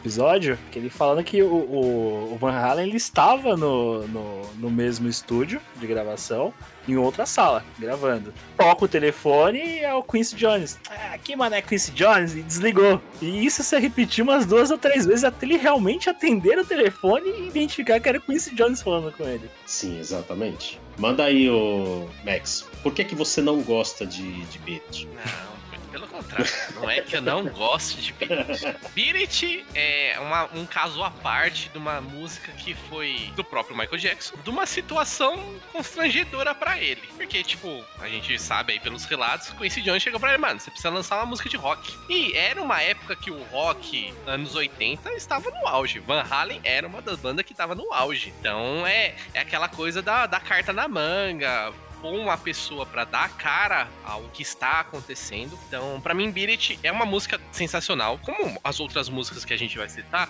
é uma música fora da casinha do Michael Jackson. Pela música ser criada por ele, ele imaginando a música, que a gente tem aí a gravação dele do, do beatbox Michael Jackson, meu, é sensacional. O cara consegue mentalizar uma música de rock, nem é praia dele. Então ele tem, ele dá toda a pegada da música e aí constrói a música em cima. Inclusive o refrão já tava na cabeça dele pronto. Então eu acho que essa música é muito legal. vocal harmonies on the choruses of Beat It. One, two, three, four.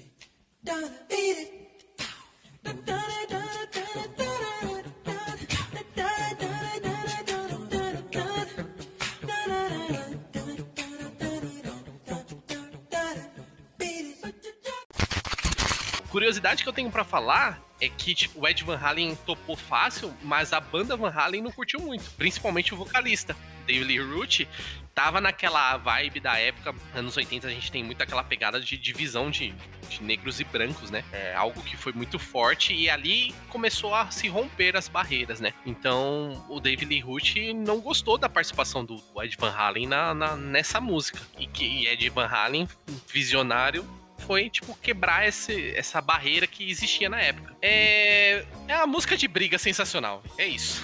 Olha, eu tenho, tem umas coisas também que eu tava notando referente ao Michael Jackson, é, acompanhando a carreira dele desde sempre.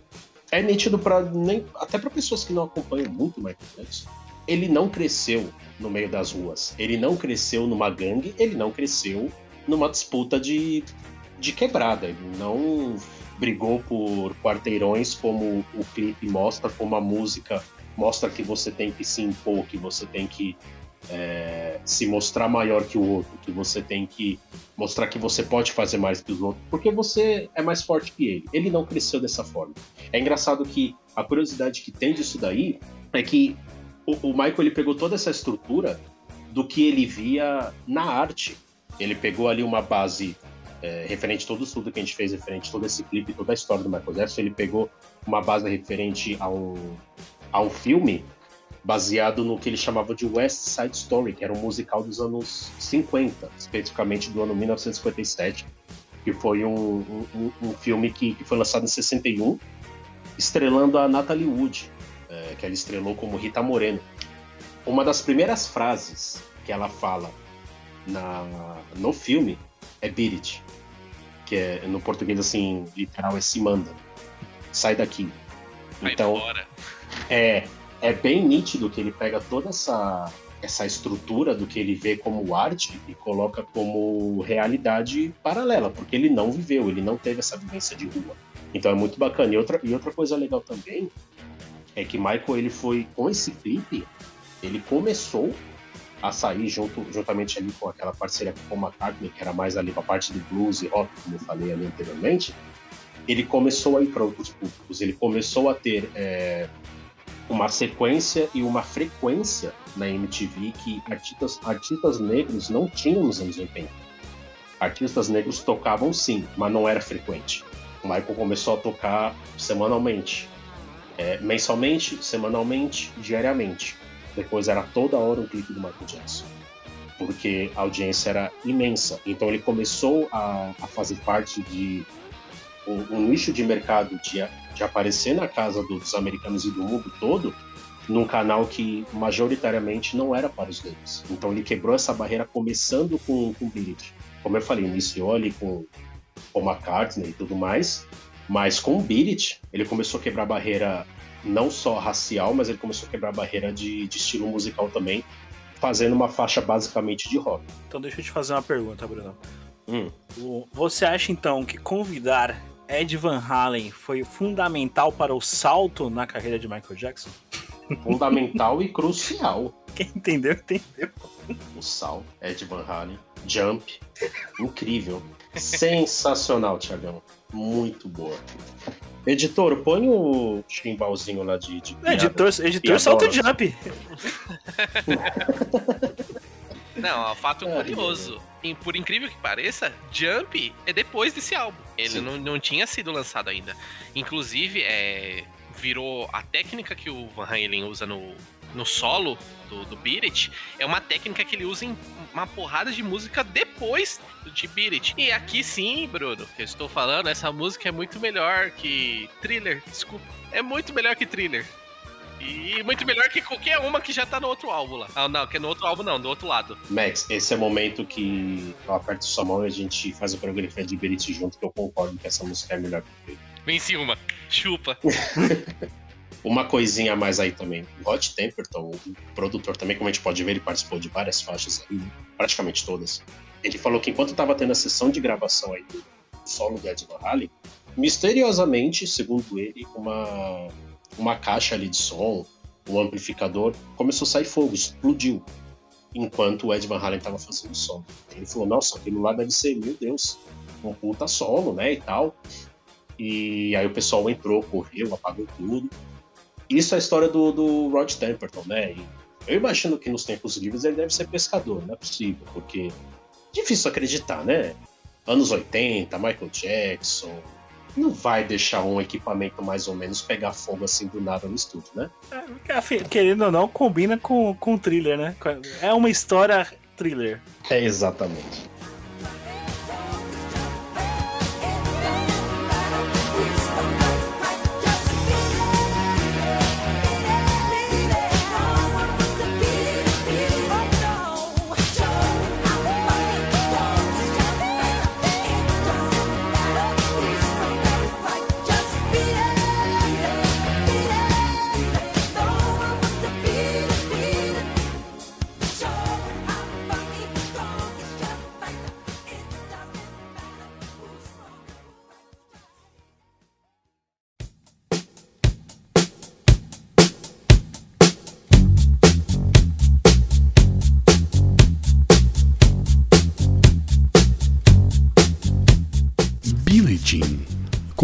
Compositor Michael Jackson. Produtores Quincy Jones e Michael Jackson.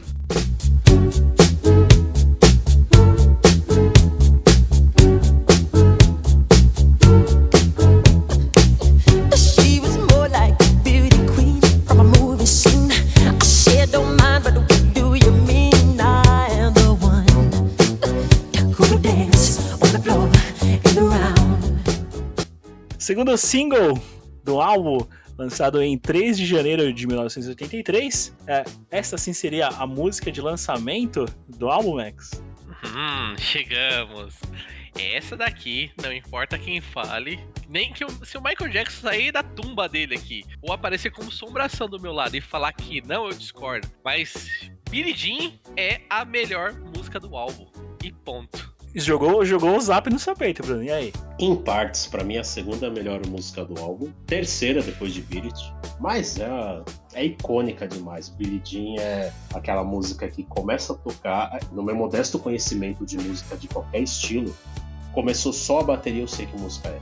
É, é uma das poucas que eu sei exatamente como funciona. E assim, acho que a grande maioria das pessoas que, como eu já falei anteriormente, pode ser muito fã, conhece pouco, sabe que música é. Ela tem uma identidade gigantesca e gosto muito dessa música, principalmente o, o ao vivo dela. Eu sou um fã de Michael Jackson que tô assíduo dos shows dele, obviamente não presencial, né? Porque é mas eu gosto muito do, de acompanhar vários shows que, que foram lançados e Billie Jean é, é o ponto alto do show para todos que estão lá e é incrível acompanhar essa música. Ó, e digo mais, agora eu vou fazer uma menção monstruosa. Billie Jean é a Mona Lisa do Michael Jackson.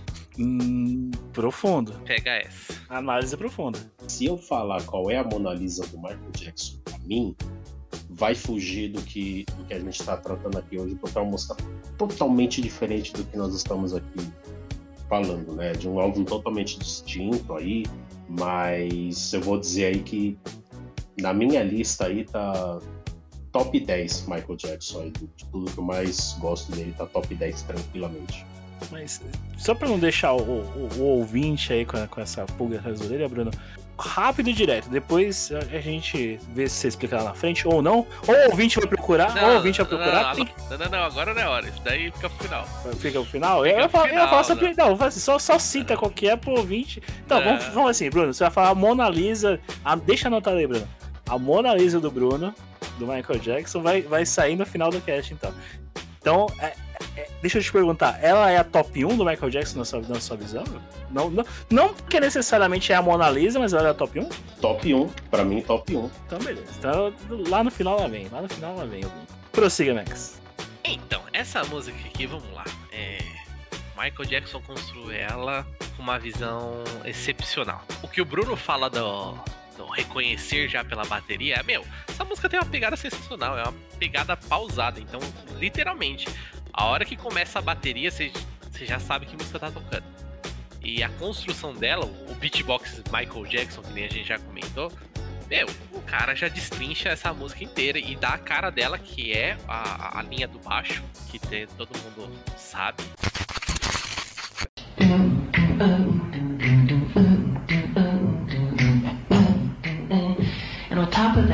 Hear the chord.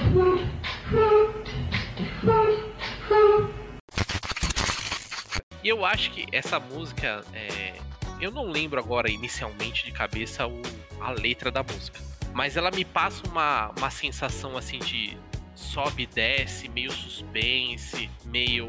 Cara, sei lá, eu não, eu não consigo, pra você ter ideia, eu não consigo descrever a sensação que Billie Jean passa pra mim. Eu acho aí, Max, que Billie é uma música que ela passa por, por diversos tipos de dimensões, explicações e o que o Michael quer falar ali. né? Como você falou aí sobre a música, é uma música pausada, é uma música de ritmo, é, mas o Michael, ele, ele sempre faz músicas com a ideia de música atemporal.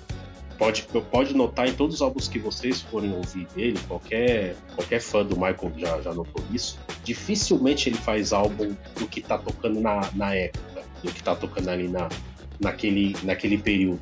Ele, fa, ele tenta olhar o que vai tocar nos próximos 5, 10, 15, 20 anos.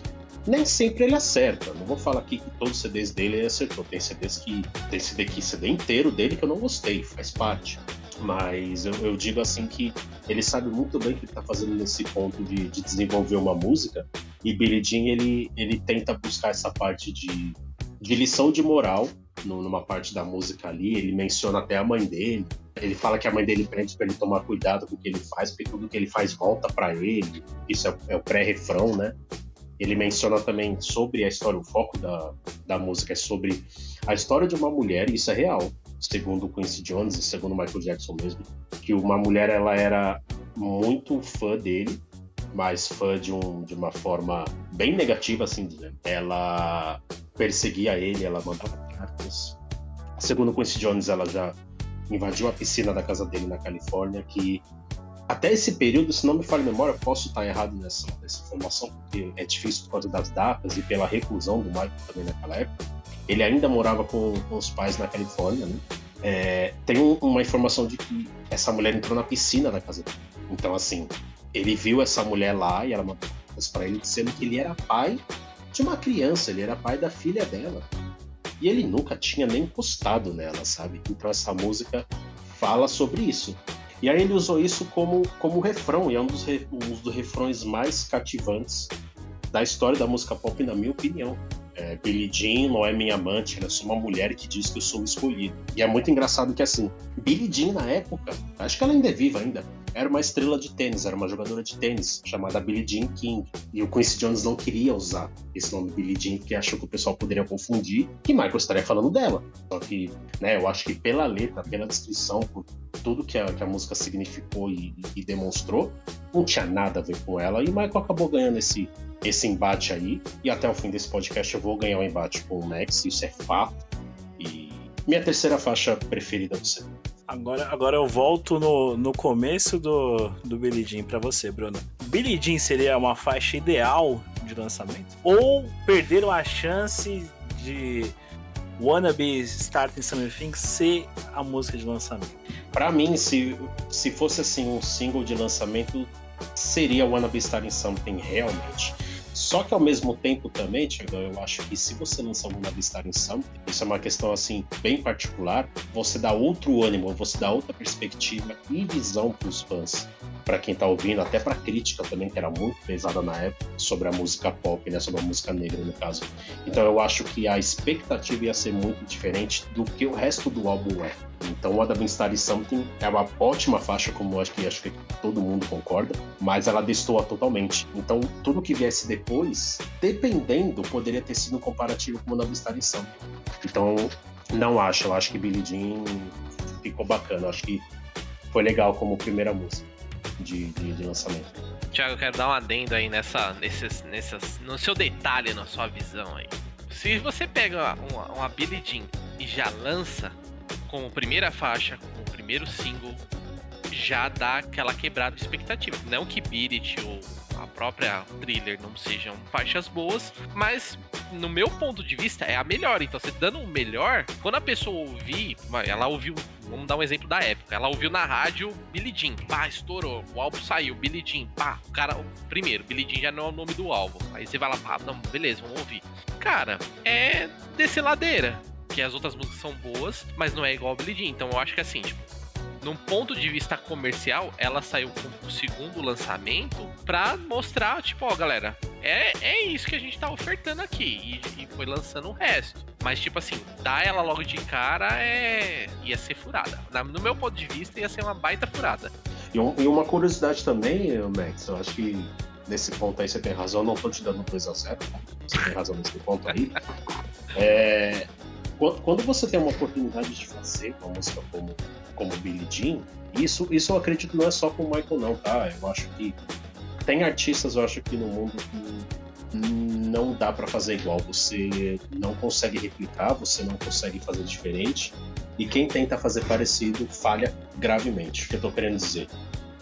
Michael fez ali o, o livro dele chamado Moonwalk, né? E ali ele estava falando sobre como foi o processo criativo de, Billie Jean. Para vocês verem como que essa coisa, na minha opinião, existe essa divindade que, que trabalha com grandes artistas, que, que faz eles criarem algo totalmente é, atemporal e sensacional.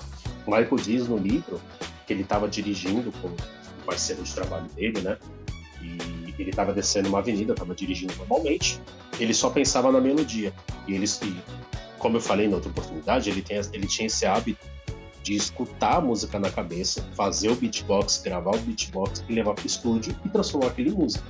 Então ele criava todo o arranjo na cabeça dele. E ele falou que ele já estava criando aquilo na cabeça.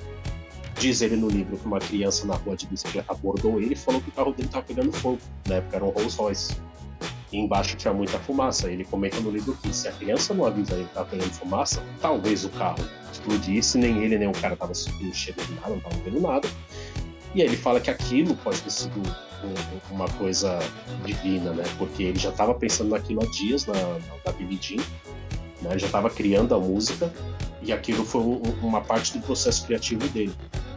Dele se atentar a tudo que estava acontecendo em volta também.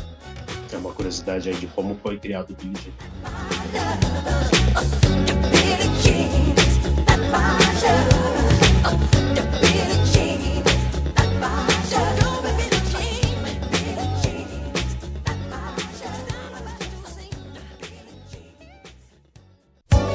Human Nature, compositores Steve Porcaro e John Bettis, produtor Quincy Jones.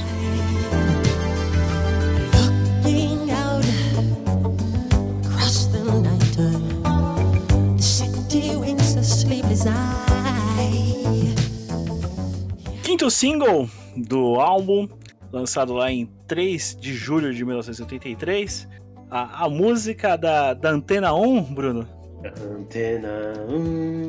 Até hoje toca, incrível. Pra quem não entendeu a, a referência aí da Antena 1, pra quem é de São Paulo entende- entendeu, ou talvez não, porque é uma rádio de velho, né? É, é um detalhe que. Esse daqui, ah, essa referência só os acima de 30 perceberam. Ô, Max, faz o pedido aí pra Antena 1. Não, não, tá suave. Não. Deixa quieto. Tá. Pra, pra quem não pegou a referência, é uma rádio de- aqui de São Paulo, é 94.7 do, do Dial aí. Pra, pra quem não tem espírito de velho como a gente, ou quem cresceu com os pais que tinham maneira de ouvir rádio, é, as pessoas ouviam rádio antigamente, se você não sabia. E lá, e lá tocava, tocava música. Antena 1 é uma, uma rádio voltada para músicas mais românticas, podemos dizer assim, com, com de gênero dos anos 80, um pouquíssimo de 90 para trás. Então, quem cresceu com os pais com mania de ouvir rádio, em algum momento da vida, certeza que ouviu a Antena 1. Mas voltando ao contexto desse ponto doc aqui, é, Humanator é, é, é a música que foge totalmente do, do contexto thriller? Nossa, Thiagão, 100%. Na minha opinião, assim, 100%. E muito é pela composição de, de como foi feita, né? Pela letra, pelo arranjo, por quem executa toda a parte instrumental. Eu acho que isso tudo bem, mostra uma, uma faceta diferente. É uma música diferente do Michael, acho que encaixou legal aí com a voz dele. Como eu falei na, na, na música anterior sobre Billie Jean. Human Nature também é muito bom ao vivo. Ela é espetacular ao vivo, é uma música muito emotiva também. E casa muito com a ideologia que o Michael Jackson tem de vida, né? É uma ideologia que ele tinha ali é, de entender a raça humana, de, de se fazer uma pessoa mais correta e participativa. Ele era uma pessoa que ajudava todo mundo. Então a, a, música Human Nature ela fala um pouco disso, de entender a natureza humana, de, de ajudar o próximo. Então eu acho que casou muito com a ideologia dele. Foge sim do que é o álbum, foge da proposta do que o álbum estava ali trazendo, mas também pensando de, de uma forma, construindo esse, esse debate, Tiagão, eu acho que tudo bem também porque o CD ele tem um pouco de tudo, né? Se a gente for olhar aqui no- nessa altura do, do, do álbum, a gente já tá vendo que ele tem um pouco de tudo. Tem rock, tem pop, tem, tem um pouco ali de, de Beatles, né? O R&B, É, tem música contemporânea. tem, tem música mais romântica, tem música dance também. Tem, tem um pouco de tudo. Eu acho que, que encaixa legal também. Uai, uai. Mano, essa música aqui. Bela. Mas então, vamos lá. Eu acho essa daqui, que é a música que disputa o terceiro lugar com Wanna Be Starting Something. É uma música totalmente fora da casinha, da mesmo padrão que segue o álbum. E, meu, cara, essa música aqui, tipo, é foda. Eu acho ela foda porque é um toque diferente que a música tem. Não é uma música produzida pelo Michael Jackson, não tem dedo dele aí, só foram ele pra cantar. É aquela curiosidade, né? Essa música aqui foi ofertada pra outro grupo e o grupo pegou e disse: Não, essa música aí não dá pra tocar em estádio, não dá pra lotar o estádio e fazer a galera cantar. E aí, se- será que existe uma pegada dos caras falando, mano, que bosta que a gente fez, né? Porque essa música, cara, ela tem. Eu não sei se eu posso dizer, tipo, a queda do álbum, tá ligado? Aquela coisa que, tipo, faz você ficar mais de boa. Talvez, vamos, vamos supor que você tá ouvindo o álbum, você dançou pra cacete até agora, né? Então é aquela música que você senta aqui e fica mais, pá, refletindo sobre a vida. E, meu, é, é uma música completa pra mim. É, como eu disse, disputa o terceiro lugar do álbum. Ela tem uma, uma sintonia totalmente diferente de tudo que a gente viu até agora. E melodicamente ela é sensacional. Tipo, eu não, eu não tenho como descrever ela de forma ruim, velho. Porque se for ruim é da natureza humana. Eu só acho ela mal colocada no disco. Ela poderia ser invertida com a próxima. E aí Porque- você colocaria a próxima agora? Isso, Sim. eu colocaria a próxima agora e ela, tipo, antes da, da The Lady in My Life. Eu faria uma salada mista, Tiagão. Eu colocaria a Human Nature no lugar da The Girl's Mine. Colocaria The Girl's Mine é, tiraria The Girl's Mind do set, colocava no lugar da, da próxima e deixaria Lady My Eu tiraria Lady My Life do CD, mas a gente acha não. Pô, Gente, acho- o- é- esse eu vou te dar um ponto, porque concordo, filho. Se essa música dois tivesse a um. lá em cima, se tivesse essa, essa música tem muito cara do, do lado A e ia combinar com o lado A, sim, tranquilo. Nossa, Michael nossa. Jackson romântico, vindo aqui, final. ah, ponto, querendo ou não, pra, ao menos do meu ponto de vista, aqui é o divisor de mares do Michael Jackson. É, então, tipo, é algo que ficaria no, no- no meio termo. Então, ficaria bem no, no, no lado A, sim. É que, é, que, é que nem eu expliquei, eu, tipo, eu só acho ela mal colocada no álbum. De longe, ela, ela, ela não é uma música ruim. Muito, muito pelo contrário, é uma música muito boa, até porque toca na antena 1. Ó, outra. ó, aproveitando, Max, antena 1. Não, Não? não, não, não. Não, 1 não patrocina Não. nós, não? Não, não, Não. não. Não. Tá tocando Human Nature? Preciso, preciso ligar lá. Mas abraço, Antena 1, nós gostamos de você. É... Antena 1, aproveitando a velharia, paga a boleta pra nós. Pegando essa brecha aí do. A banda que o, que o Max comentou é a banda Toto, famosa aí pela música África. E uma ótima música aí, né? Pode pedir pro, pro, pro, pro nosso produtor aí subir, pro nosso Editor. subir. Quincy- o, o nosso Quincy Jones. Nosso Quincy Jones subir aí um pouquinho, por favor. Boy, it's waiting there for you.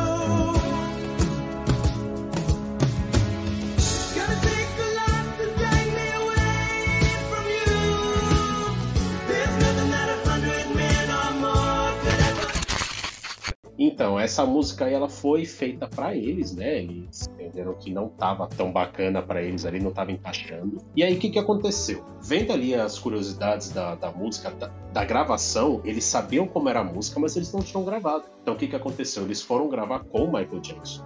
Michael Jackson participou de todo o processo de, de gravação da, música, né, da, da faixa, e ele estava ali em todo momento na parte instrumental. E ele sempre dizia pra eles, olha, fiquem à vontade, façam o que vocês têm que fazer, mas aí tinha umas coisas, Michael ele tinha uma visão muito diferente de, do que é música, né? Como eu falei, ele tinha uma ideia de, de composição diferente. Então, por exemplo, nessa faixa, ele chegava pra banda, tem relatos aí, que ele chegava pra banda e falava assim: olha, imagina que essa é uma capela Sistina e o céu é o limite. Vocês fazem o que vocês quiserem. A banda fica meio assim, tipo, tá, mas o que, que ele quer dizer? Mas ao mesmo tempo, o Michael é muito perfeccionista. Você não pode exagerar. Você tem que fazer a coisa perfeita. É diferente fazer uma coisa perfeita do que exagerada. Então é muito, é muito difícil você entender a cabeça, modéstia à parte, de um gênio que é o Michael Jackson. Então, essa é uma curiosidade muito interessante dessa música. O Michael participou de todo o processo de arranjo, todo o processo de gravação, obviamente, além da, da parte ali de voz. E é uma música, como eu falei ali, ao vivo, ela é sensacional. Ela tem uma, uma pausa dramática ali. E aí os corpos começam a desmaiar, as pessoas começam a gritar sem motivo algum. E é uma coisa que acho que a gente nunca vai saber explicar. O Michael tinha um controle de público muito incrível, e como o Max falou, a banda Toto achou que não ia dar certo ao vivo. Deu tão certo que Michael iria cantar essa música também nos shows de 2009, que infelizmente não chegaram a acontecer, mas ele também ia mandar essa música aí no, Não, só pra concluir aqui de curiosidade, é, o Michael Jackson, a- se eu não me engano, até 94, 96, em todo show tocou essa música. e os caras falam que não ia encher estádio. Sim, exatamente. A partir do momento que o CD foi lançado, todos os shows tinham Human Nature. Era difícil ele, ele mudar o setlist. Ele sempre tinha músicas que não saíam do, do, do, do setlist ali de shows, que era Thriller, Billie Jean, Human Nature. Ahn, basicamente eram, era a estrutura dos shows dele e Beat. Eu não consigo lembrar de shows desde a era Thriller, de shows dele que, que não tem essas músicas. Sinceramente, não consigo lembrar. Então, são esses aí são, são os pilares do show dele. O que mudava era o início do show, que geralmente ele iniciava com, com uma música ali do, do CD que ele estava lançando. Né? Só que o Michael demorava 4, 5, 6 anos para lançar um CD. Né? Ele lançou aí o, o Thriller, depois ele lançou Bad perto do final da década de 80. Aí ele foi lançar ali Dangerous lá para 92, 93. Aí ele foi lançar History lá para 95, 96, se não me falha a memória. Vou pegar os dados aqui. Então são, são, são muito espaçados, né? São CDs muito espaçados. Então nesse período todo, todos os shows que ele fazia era com essa base de thriller. Era, era uma base muito sólida de shows dele, realmente.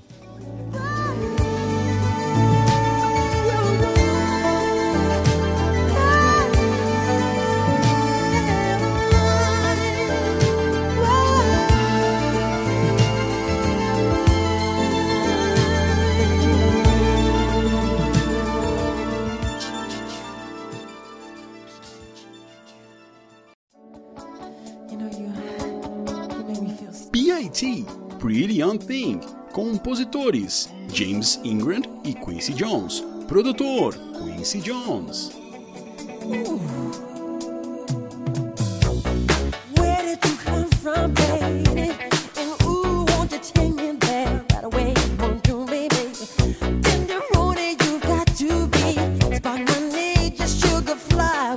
Penúltima música do álbum, o sexto single, lançado em 9 de setembro de 83.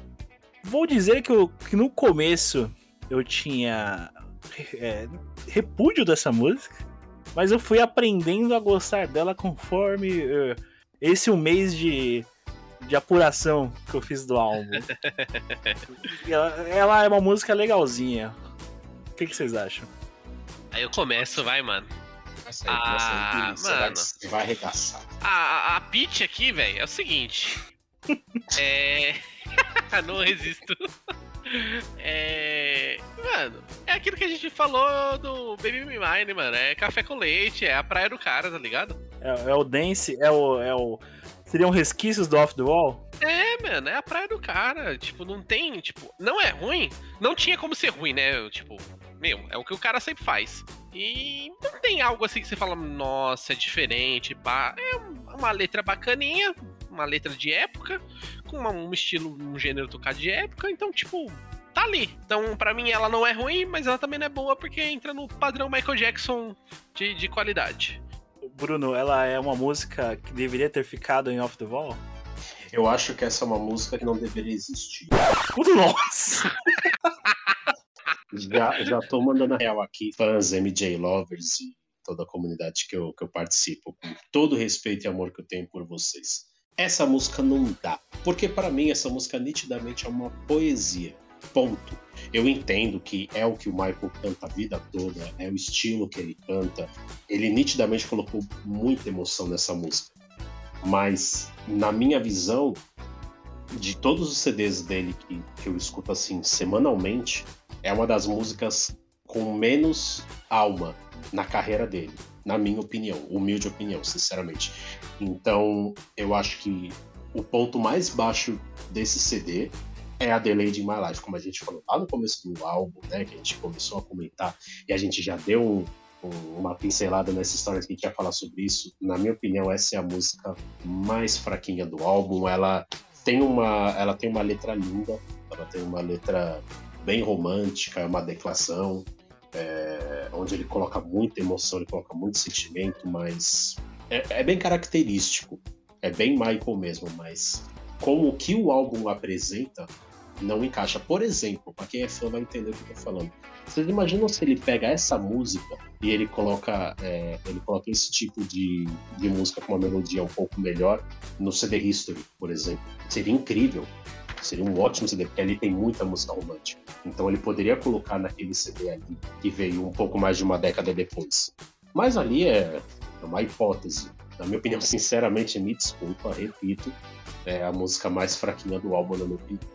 Então, ô, ô, Bruno, pra você, a, a PIT, ela é uma música que conflita, o arranjo da música conflita com a letra? Ela é uma música animada com, uma letra romântica? Sim, ela. Você pega a letra ali, você começa a, a ver os versos ali. Eu tenho uma impressão de ser um, um poema, uma poesia e tal. De uma coisa tipo de conquista, de romance. Só que ao mesmo tempo, Tiagão, me dá a impressão também que é uma música do superficial. Ela é totalmente aquém do que o Michael já fazia. Ela é totalmente aquém do que, do que ele já produzia. E, na minha visão, ele, ele se tornou ainda melhor. Um escritor ainda melhor, um, um produtor melhor, um compositor melhor. Sim. Então, assim, eu acho que nesse ponto ali, que essa música ela não, não encaixa legal no álbum, na minha visão. Assim como a próxima também, a gente vai chegar lá. Essa música, pra mim, ela tem uma letra que não encaixa pra mim com a melodia. Isso dá uma impressão de da melodia da, da melodia levar a música onde ela não deveria estar. Eu vou te passar a impressão que ela me passa. Porque É. lembra- lembrando também que ela não foi, não foi composta pelo, pelo, pelo Michael, né? Ela- ou seja, ela é uma música totalmente. é, como posso falar? Enche linguiça. Perfeito. É isso que eu ia falar. Exato. Eu ia falar que a música é uma música comercial, mas ela também não é uma É. música comercial. É a música top term. É a música que, que ela, foi, ela, foi, ela foi produzida pelo produtor, né? Ela, tem parceria do, do, do, do Quincy Jones e do, do James Ingram. Então, é, é exatamente isso. É uma música pra, pra, pra- é uma música pra encher linguiça, pra compor o álbum, sendo que não precisava, porque a gente vai chegar lá também. Tinha, haviam músicas que ficaram fora, que poderiam facilmente encaixar, e até mesmo dentro de, de outras canções aí. Ela me passa uma sensação de música datada, primeiro, muito cara de anos 80, Muito. e. e 80 não. não? 70 pra trás? É, porque 80 é um Caramba. álbum. De 70 pra trás, então? E ela, ela, ela me. Não, sabe qual a música não pega? Mas, tipo, eu que nem eu falei, eu gosto do arranjo dela, embora Uhum. não co- conflite com a letra. animada. Mas, a- então, mas é que ela me passa, ela passa uma sensação de música jovem, mas do, do, do jovem cantador, não sei como eu vou definir isso. Do, jo, do jovem chavequeiro, do jovem chavequeiro. Ela é uma música pra tocar no meio do Greasy. Boa. Cara, porra, ponto pra você, Max, porque eu tava falando dessa música agora, eu tava imaginando o Greasy lá no, no meio da, da quadra dançando, o John Travolta, sabe? Eu tava imaginando isso. Eu falei, caralho, essa música é pra aquele, pra aquele filme e vice-versa, cara. Além do Grease, ela tem muita também cara do Glee, não é? A música colegial, teen. Isso, perfeito, perfeito. A música tinha do, do jovem chavequeiro. Pronto, achei a palavra perfeita. É, é o jovem chavequeiro que tá jogando o primeiro chaveco na mina, não é? É a música Sim. do Zé Carioca, é isso que você tá querendo dizer. Não. É que eu olhei o Michael Jackson com o terninho branco aqui, veio o Zé Carioca na minha cabeça. Não sei se seria o Zé Carioca, mas como um, jovem pimpão chavequeiro, sim, co- cola facilmente. E olha, é, é legal também porque, assim, é uma música animada, isso é fato. Na minha, como eu falei aqui, gente, o pessoal aqui tá ouvindo, ouvinte e tal, pessoal fã, quem tá conhecendo agora também, é a minha opinião referente à música. É, como eu falei, traz uma ideia diferente do que a letra mostra. Então ela é uma música animada que ela chegou a- ao décimo lugar na, na Billboard. Entre as 100 mais na época, foi o sexto single, né?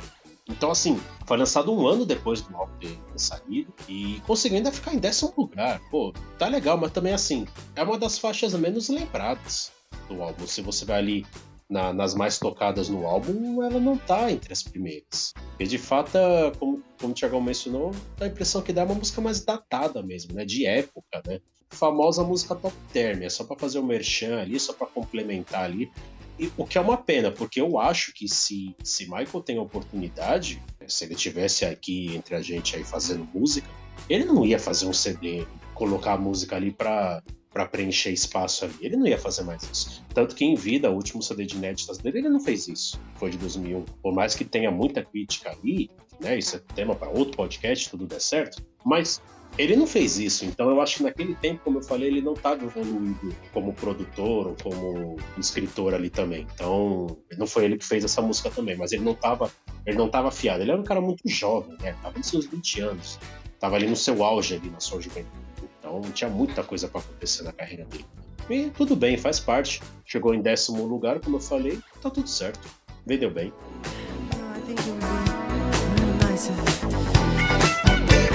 And I could, uh, you know, just get together.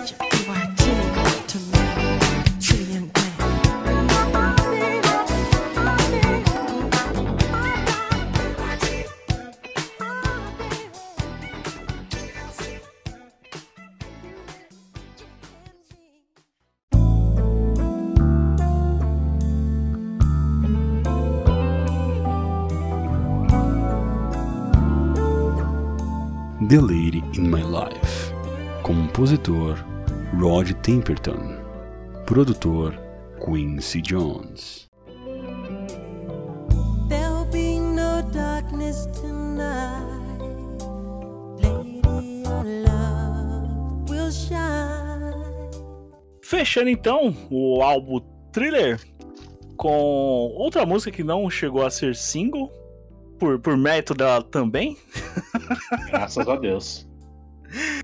E é- então, então vai, ô Bruno, você levantou, pode, pode dar uma marretada nela aí, porque eu, eu, eu também não. The Lady in My Life não vai. Não vai. É outra música perdida nesse álbum, velho. Ó, eu vou dizer pra vocês, viu? The Lady in My Life, é, é quase a mesma coisa do que eu falei da, da BYT. É, é uma música que ela tem uma letra muito bonita. A ideia dela é muito bacana, mas para a ideia de thriller, não encaixa.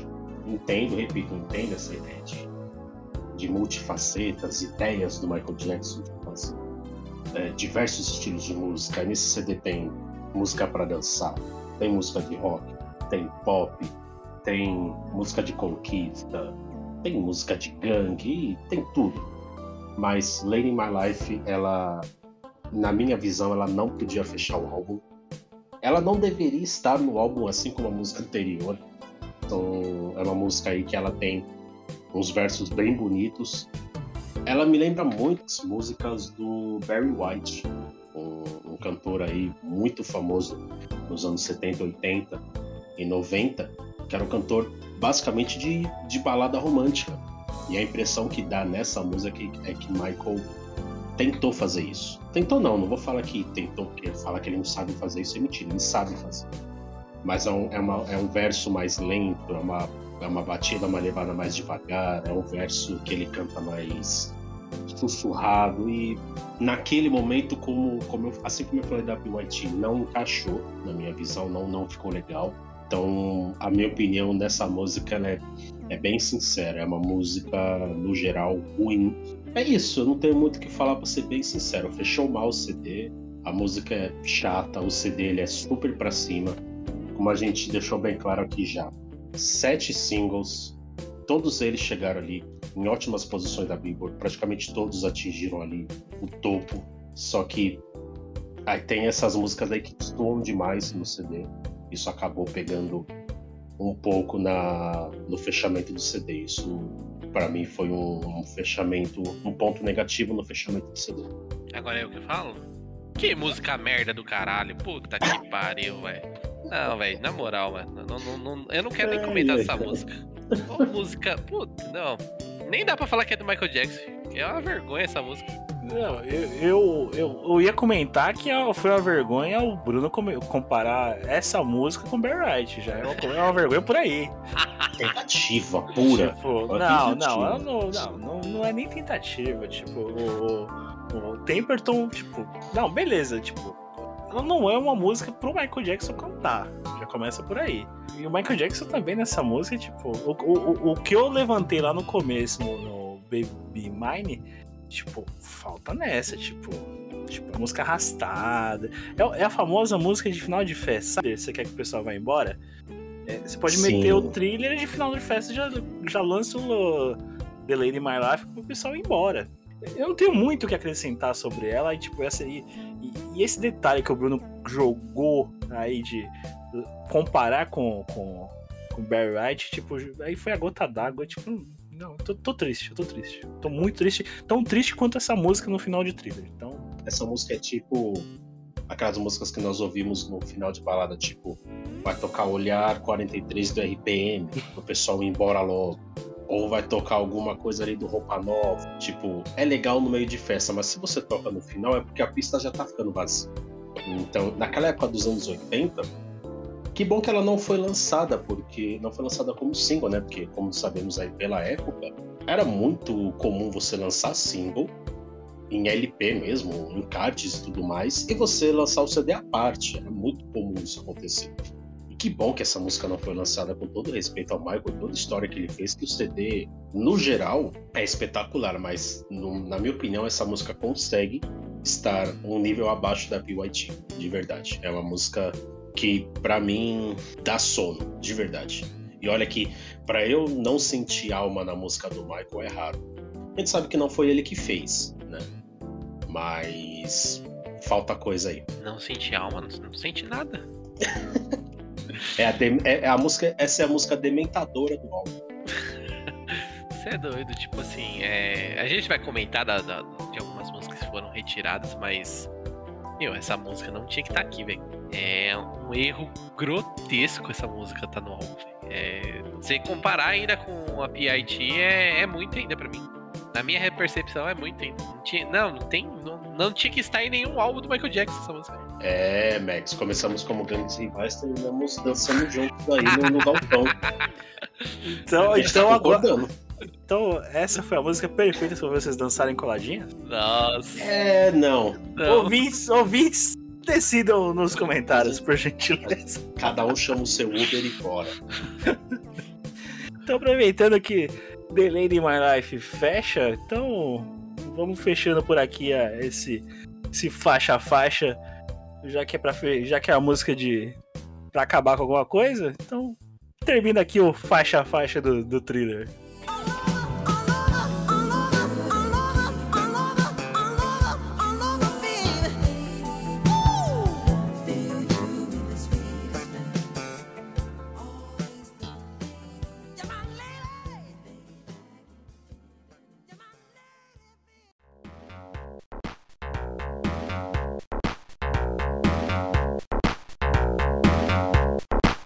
Se existe um sinônimo para o álbum Thriller, podemos dizer que recorde é a palavra certa. O álbum foi batendo marcas após marcas e se tornou o mais vendido de todos os tempos. Conquista essa reconhecida pelo livro Guinness World Records, o Guinness Book, e alcançou a marca de ser o primeiro disco a ser o mais vendido nos Estados Unidos da América por simplesmente dois anos seguidos.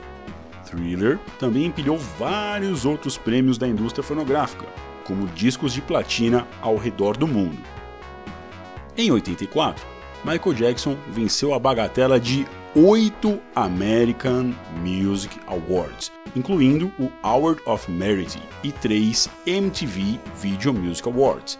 Mas a grande cereja deste bolo ficou guardada para a 26ª edição do Grammy Award, aonde o álbum levou nada mais, nada menos do que sete premiações.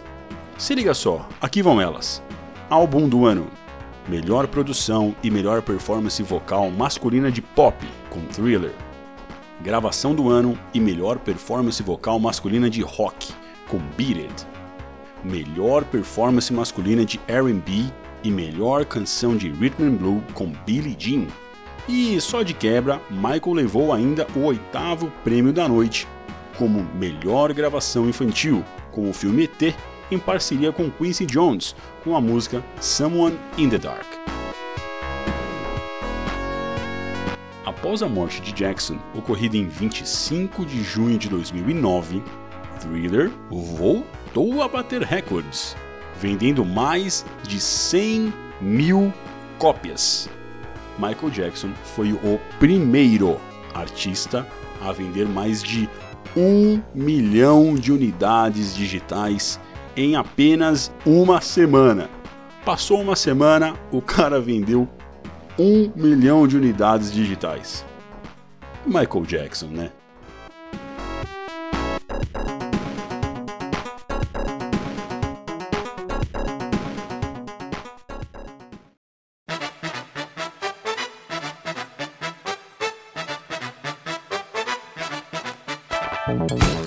Importante quanto ou não, dependendo do, do, do ponto de vista, foi o relançamento do, do álbum Thriller, comemorando os 25 anos, intitulado Thriller 25 Super Deluxe Edition, lançado as nove faixas do álbum remasterizadas e também muitos extras referente ao Thriller, como o áudio original do Vincent Price, entrevistas referente ao Quincy Jones e ao Rod Temperton e também faixas que ficaram fora do álbum, do Thriller. Lembrando que foram mais de 30 canções, né, Bruno?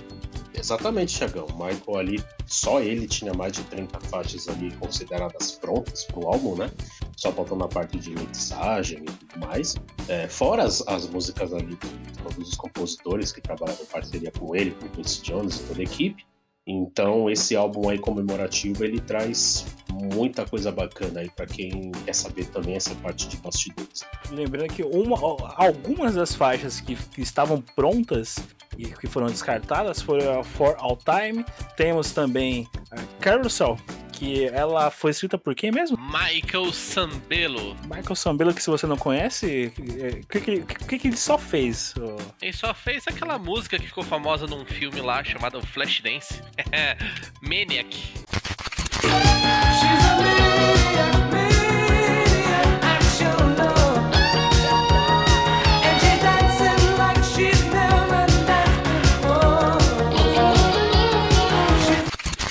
Fora isso, também temos a, a faixa que, como o Togão mencionou aí, que levou ele a ganhar a oi- oitava tatueta ali do Grammy, que é a música do, do, do ET, não é, Bruno? Sim, sim, a Someone in the Dark. Ah, E fora isso, também temos alguns remixes com algumas participações, não é, Bruno? Exatamente, aí na versão, digamos assim, standard, na versão. Não só na base, como na deluxe, todos eles tiveram aí é, participações de artistas que ainda estão em evidência hoje em dia, né? Teve ali Will.i.am, teve Akon, Fergie, Kanye West. Por exemplo, Will.i.am participou de duas faixas que foram The Girl's Mine, que foi uma regravação que, modéstia à parte, ficou melhor do que a do, do Paul McCartney, mas tudo bem Fácil, hein? Fácil, hein? muito fácil, ficou bem melhor. Isso sim, uma música comercial. É, PYT foi ali refeita também. Já é. Horrível, horrível. Não, o PIT ficou horrível. Eu tenho o bode da música, é difícil gostar. Wanna Be Starting Something, o Akon ele derrubou a música. A música é muito melhor sem ele. Mas é, engra... é legal na, na Wanna Be Starting Something, Thiagão e, e Max, porque são, são, são vocais novos do Jackson, tanto na The Girl's Mine como na, na Wanna Be Starting Something. PYT, eu vou ser sincero que eu não reconheci se tinha vocais novos do Michael, mas nessas Eu duas acho que sim. específico tem. Você acha que sim? Eu Eu acho. vou que dar uma conferida depois para dar uma refrescada, que faz anos que eu não escuto essa versão.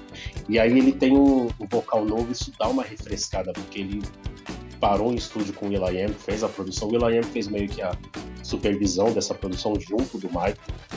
Então foi bem bacana também. E aí tem a participação de It, é, com a Fergie. Sinceramente, é meio neutra essa versão, é basicamente só música base com um, um verso ali dela. Não vi muita. Um verso não, né? Ela canta música, né? Então eu não vi muita, muita coisa interessante ali. E Billie Jean, o Kanye West, que na época estava despontando como um, um rapper, até então ele era só um produtor. Sou muito fã de Kanye West também, não tem como falar. Então ficou uma versão muito bacana de, de Jean, uma versão mais dançante, uma versão mais balada para os dias de hoje, pros dias de hoje, eu digo assim, né? E basicamente é um CD, sinceramente, para completar catálogo, para fazer dinheiro, porque Michael ainda estava ali no, no seu contrato com a Sony, eles tinham que entregar um CD, eles tinham que entregar uma- alguma coisa e o trailer estava completando 25 anos e foi feita essa versão aí. Não é uma versão ruim, mas eu acho que com mais tempo, com qualidade e com vontade, que na minha opinião Michael não tinha tanta naquela época, poderia ter saído alguma coisa muito melhor. Eu acho que a melhor coisa desse, desse álbum é a Carousel. Fora isso, Ah, sem dúvida. Música incrível. Fora isso, e até, e até por. Já, já entrando, acho que, o- que, o, que o Max tem a mesmo, o mesmo conceito que o, que o meu. Ela poderia facilmente fechar o álbum no lugar da The Lady My Life, hein? Fácil, sem problema nenhuma. É, e até mas- outra lá que, que, que, que não foi também, que eu, que eu falei que gostei, a, a. Behind the Mask? Não, a Slapstick e a. Que ela Hum, virou sim. Hot Street, que também poderia estar no álbum Ela podia estar facilmente neste álbum do Thriller. Que ela também não tá. também. Mais incrível que pareça, gente, faixa por faixa, se a Carrossel tivesse no lugar da The Lady in My Life, a PYT não seria tão ruim, porque ia dar um, um sentido, sabe? Ia ter uma finalização ali com, com um astral melhor. A impressão que eu fico é essa, sabe? Que tenho é essa. Pode ser também. Editor, ponto aí. editor, uma, uma inconsistência foi detectada, editor? Ah, você falou de uma música boa. Carrossel é uma música boa. Quando música boa tá em contato com música ruim, menos com menos é mais. Tá tudo certo.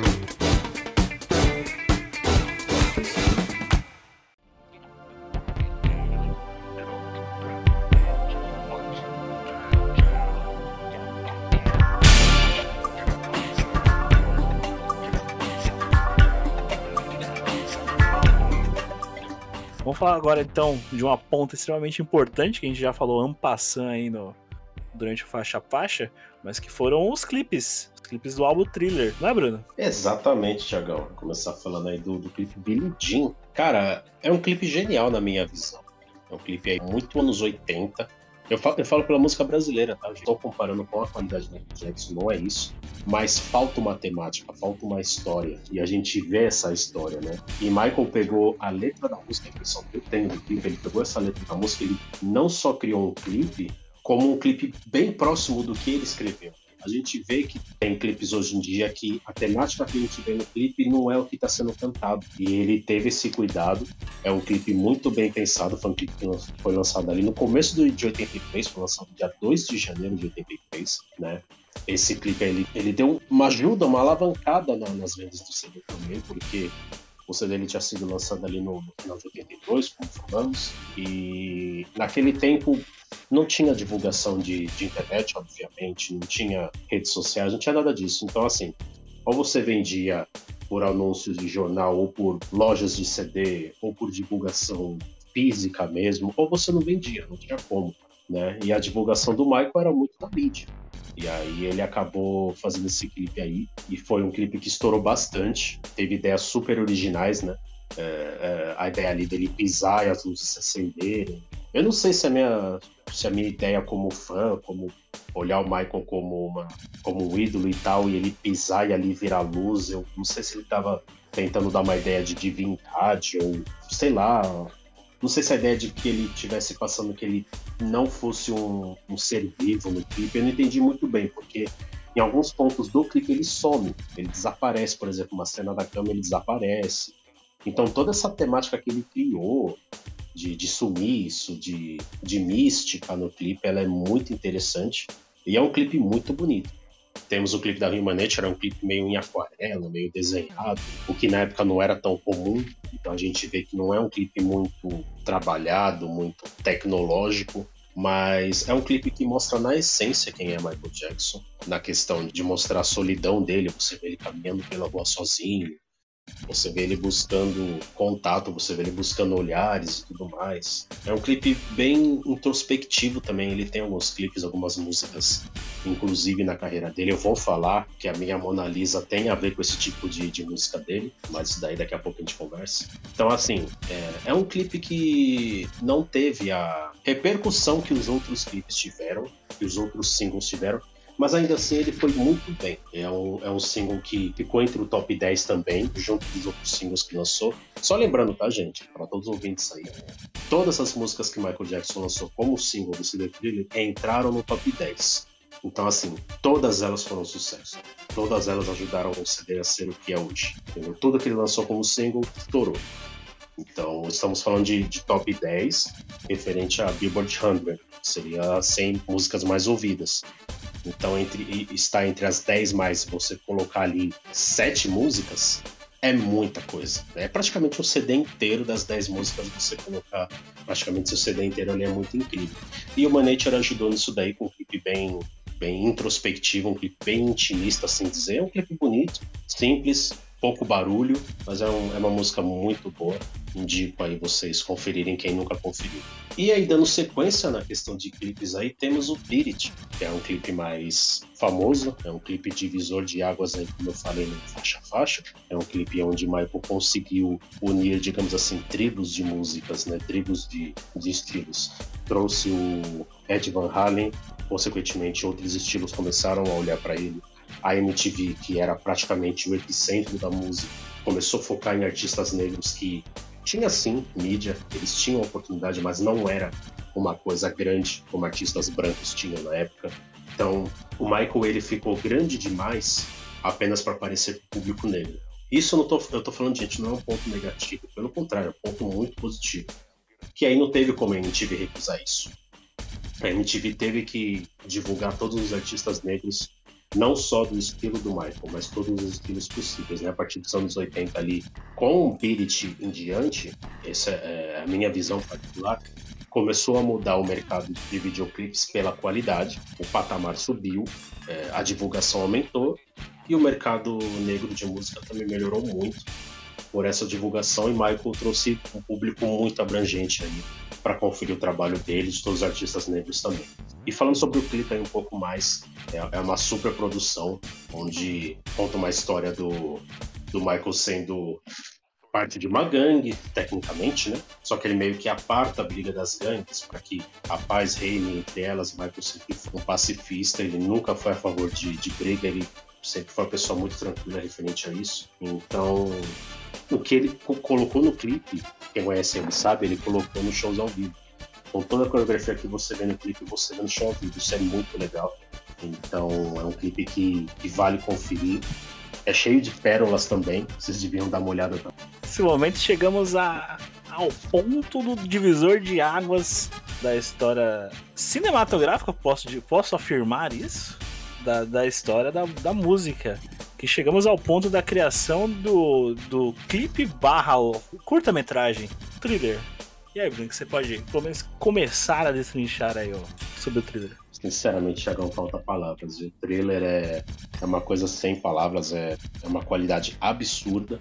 É, vamos, falar, vamos falar bastante aqui sobre esse clipe também, tem muitas curiosidades, tem muita coisa bacana. Foi um clipe com um clipe com orçamento alto, foi um clipe demorado, trabalhado, pensado, estudado.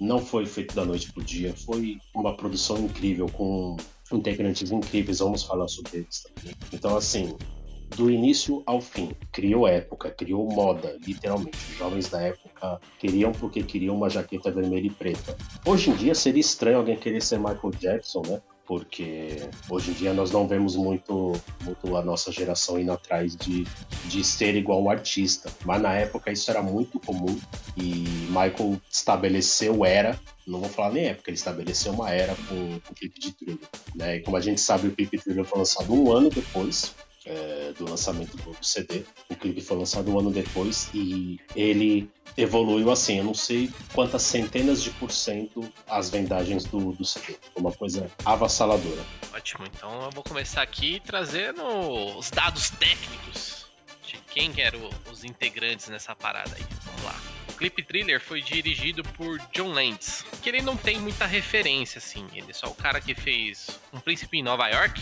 de 88, Um Lobisomem Americano em Londres, de 81, Um Tira da Pesada 3, de 94, e ainda fez o clipe do Black Your Art, do Michael Jackson.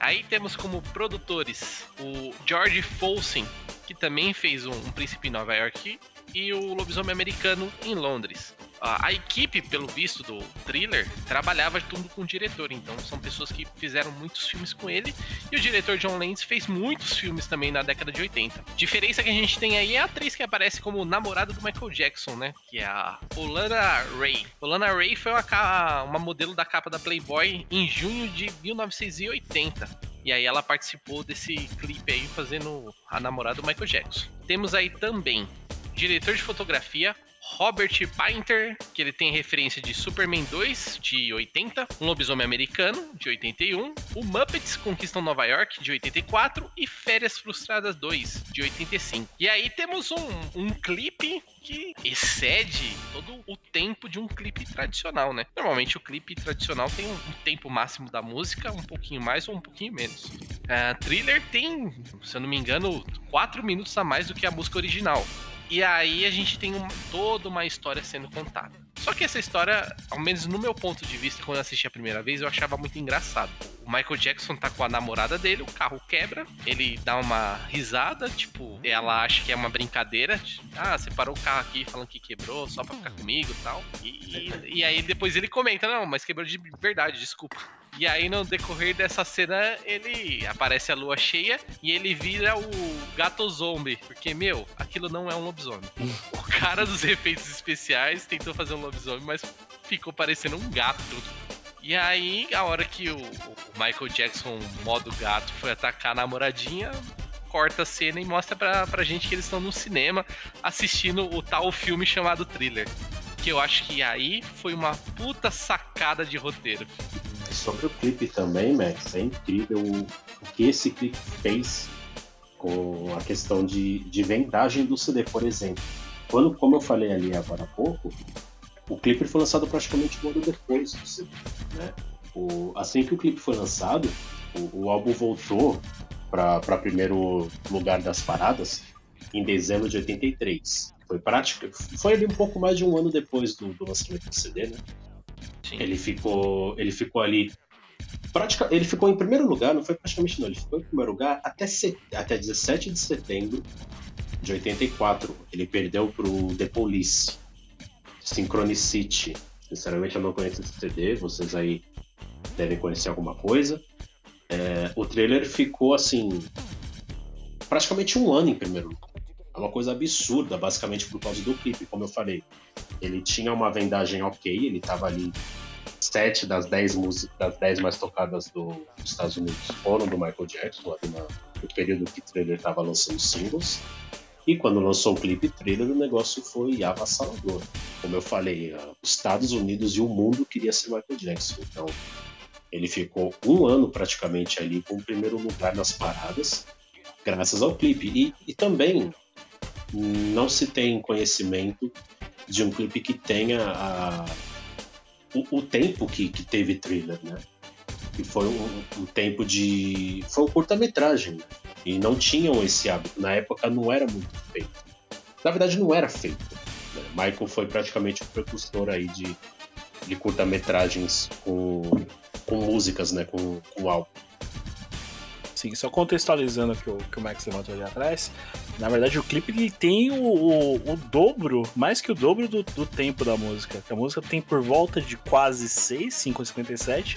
E o clipe completo com os créditos também tem um total de 13,42. Então tem mais que o dobro da música, o, clipe total. É isso aí, quase nada. gente. Realmente ele, ele é um curta-metragem que foi lançado ali, ou seja, fugindo totalmente o que a gente tinha na época, que era apenas o, o clipe musical, às vezes alguma introdução, é, às vezes também um pós, mas nunca nessa escala de produção como foi o thriller. E vou polemizar, hein, meus queridos ouvintes. Aquele curta-metragem, Ghost, é melhor. Pode seguir, Thiago. Ó, levantou uma brecha aí que eu não sou capaz de opinar, eu vou deixar pra quem, para quem opinar sobre isso, Max? Pros ouvintes, lá nos comentários. Deixem seus comentários aí, discordem, concordem. Deixem seus pontos aí, que eu estarei lá também comentando. Cancelem o Bruno. Não, por favor. Cancelem o Bruno se vocês acharam isso um absurdo.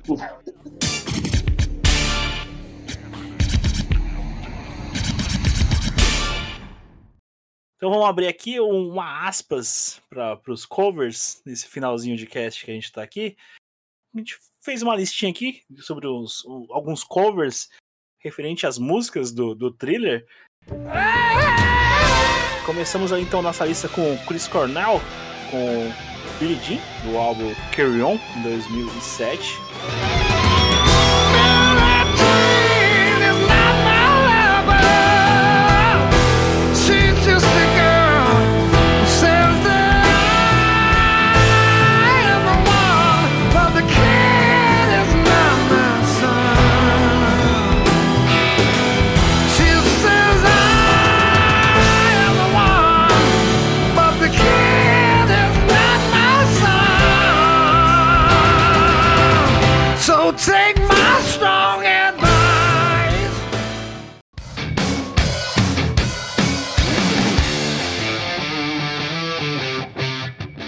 Aí pulamos para Fault Boy com Billet, em 2008, com Live in Phoenix.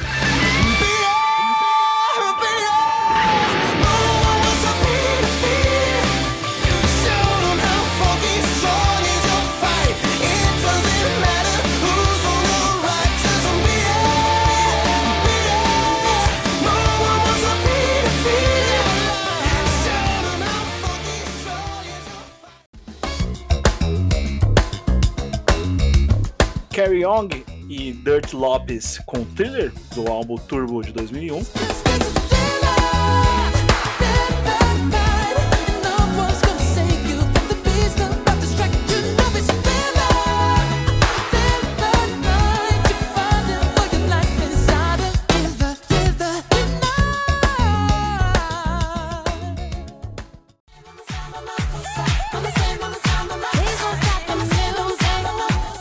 Com ela que não é bem um cover, mas sim um sample. Vamos para Rihanna com Don't Stop Music, do álbum Good Girl Gone Bad de 2007. Please don't stop the, please don't stop the, please don't stop the music.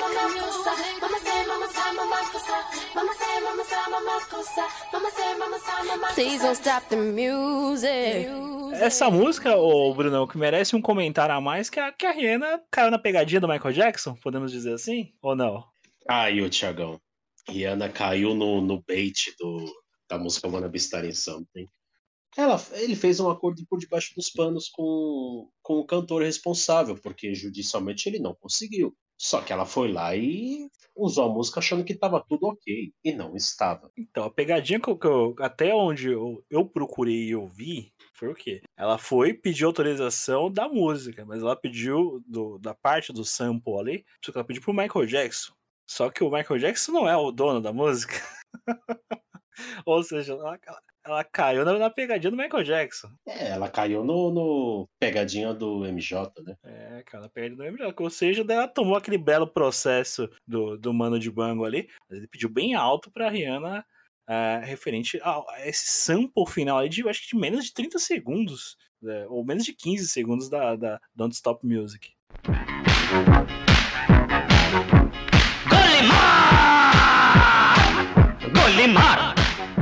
Pra fechar aqui essa, essa parte de covers, que não é bem um cover, mas a gente até ficou num, num debate aqui se a gente colocava ou não o, o famoso Golimar aqui, o filme do Donga, filme de Bollywood ali de 1985. A gente ficou naquela se colocava, não colocava, mas a gente, a gente decidiu colocar. Ele não entra como cover, ele entra mais como uma homenagem referente ao thriller, que ele é sério, embora muita gente pense que ele é um meme, ele é um filme sério na Ásia. Ele- ele- lá na Índia ele fez sucesso, ganhou prêmios. O, o ator, que é o, que é o Chiranjeevi, ele é um, um ator extremamente conceituado e premiado na Índia. Ou seja, a gente ficou nesse debate se entrava ou não, mas o, o conceito do, de ser sério e ser premiado, então deve ser mencionado aqui. Eu só, só dou uma dica pro ouvinte: não procure o Golimar completo, que você vai se decepcionar no, no contexto. Não, fica no meme. Fica no meme que, que tá bom. Porque se você entender o trecho do Golimar, é extremamente decepcionante como a gente fez. É, aquela coisa, né, gente? O, o Golimar, ele é aquele clipe que. Eu falo clipe porque a gente pega só esse trecho aí da música mesmo. Como eles fazem aquele tipo de filme, aquele tipo de, de longa-metragem, se você não tá familiarizado, você acha esquisito. Mas se você começa a procurar quatro, cinco, seis vídeos do que é Bollywood, do que é a cultura de, de filmes dele propriamente, é daquele jeito pra pior. E não é no, no- e não é com intuito de piada, não é com intuito de debochar ou de que algo ruim. Não é, é que pra eles é bom e é a cultura deles. É só a forma deles de trabalhar e entendemos que é uma homenagem justa, né? Nitidamente um trecho ali baseado em trailer e tá tudo ótimo, é, é super divertido, vale conferir.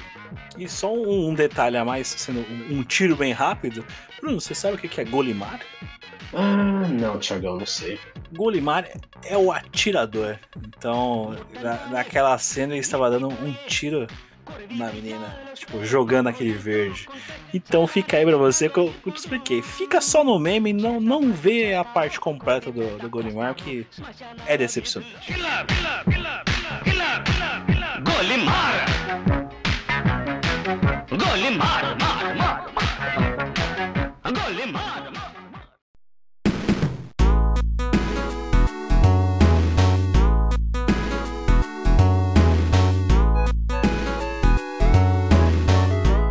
Antes da gente fechar de vez essa edição do Paralelo.doc, vamos fazer algum- alguns agradecimentos, também demonstrar de onde a gente tirou todo esse conhecimento sobre Michael Jackson, que foi do documentário The Genesis of Thriller, que é do Damian Shields, de onde a gente buscou ali, tá lá no canal do YouTube do MJ Fan Forum Legendas. Foi legendado ali pelo Daniel Jackson, ele que fez a legenda lá dos sites mjbeats.com.br. Temos também agradecimento ao Eduardo Teodoro, ele que é do canal Edu Moonwalker, que deixou a gente usar aqui duas faixas que ele produziu pelo sistema ali do Sega Genesis Mega Drive. Ficou, ficou bonito, hein, Max? Gostei, hein? Do, do thriller e também do The Girl's Mine, ambas produzidas com o sistema ali do, do Sega Genesis. Ficou top, hein? Girls Mine podia estar no álbum, porque a original.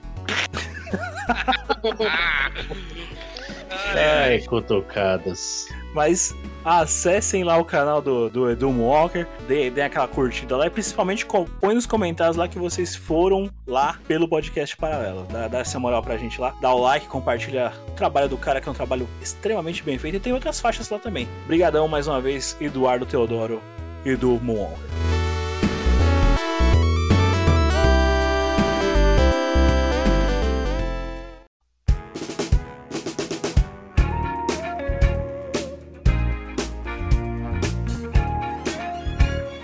Fechando aqui o paralelo.doc, referente ao álbum thriller. E aí, Bruno, o que, que você achou de, de tudo em si do, do cast? Não, peraí, peraí, peraí. Como assim que você vai chamar o cara? Tem a parte importante agora. Agora que a gente deixou pra esse momento jogar vocês tudo na fogueira. E aí, Thiago, sem pensar, as três melhores músicas do Michael Jackson. Ó, Vai, pesado, mas hein? fica pensando, vai, vai, bora, Sem bora. pensar, sem pensar, vamos Sem lá, pensar. direto, papo direto e reto. Primeiro, é, Smooth Criminal. Segundo, Beat It. Tá pensando. Terceiro, terceiro, eu vou, eu vou, eu vou, eu vou dar esse, esse, esse prêmio pra ela, que ela merece. Baby Mine. Olha E aí, aí, Bruno. Who Is It? CD Dangerous de 91. Te- É, terceiro colocado. Segundo, Why You Wanna Trip On Me? Dangerous 91 também. E a minha Mona Lisa, como prometido, Stranger in Moscow, History 95. Isso Tá aí. A minha, o Thiago plagiou. Bombado, ó. Smooth Criminal é a primeira, sem boi. Segunda, Jean. E terceira, Rock With You. Sensacional, boa escolha. Agora você pode concluir. Então, quem já deu a lista pra cada um aí, da vida, da trilha sonora, da discografia de Michael Jackson. Esperamos também que você faça o mesmo lá nos comentários, tanto no nosso Facebook como no Instagram e Twitter, caso alguém use isso além de mim. Você pode comentar lá o seu top 3 discografia do Michael Jackson referente às músicas, hein? Coloca álbum não, hein? Faz, faz direito, hein? Pelo amor de Deus. Então vamos fechar aqui, vamos fechar de vez. Bruno, muito obrigado pela, pela sua participação, representando os nossos ouvintes aqui. Cara, o microfone é aberto para você. É, como ouvinte pode te encontrar nesse mundo chamado internet aí? É, mais uma vez, muito obrigado pela participação. Cara, foi um prazer ter você aqui no podcast Paralelo, ou fazer parte desse especialzão nosso de final de ano. Cara, microfone aberto, se despeça do ouvinte. Cara, muito obrigado aí pelo convite. É incrível estar participando de um podcast. Sinceramente, eu confesso, é o meu primeiro podcast que estou aí participando. Então eu tô muito feliz, muito satisfeito e honrado participar do primeiro podcast de, de pessoas que eu gosto muito e do assunto que pô, é muito legal estar falando sobre. Muito obrigado pelo convite novamente. É, quero agradecer aí a todas, a, sinceramente, a todas as fontes de, de estudos que tivemos aí, que praticamente essas pessoas fizeram vídeo, editaram legendas, fizeram os áudios, fizeram todo o trabalho de, de subir esses vídeos no YouTube apenas por amarem Michael Jackson, assim como eu. Fizeram todo o trabalho de edição, colocaram lá simplesmente para dar informação para todo mundo que também ama ele. Vocês também têm uma parcela aí de, de criação desse, desse episódio. Muito obrigado. Agradecimento especial ao Tiagão aí pelo convite e por me permitir dessa participação. Max também, muito obrigado aí pelo debate. Saímos empatados, saímos dançando Opa, discordo. Mas tá tudo certo. Muito obrigado pelo convite, gente. Me sigam nas redes sociais, é silva.bruno27 Instagram. E é isso aí. Muito obrigado. Esse prazer foi nosso, Bruno. Max, duas partes. Primeiro, o que você achou desse cast, Max? Pô, um baita cast, mano.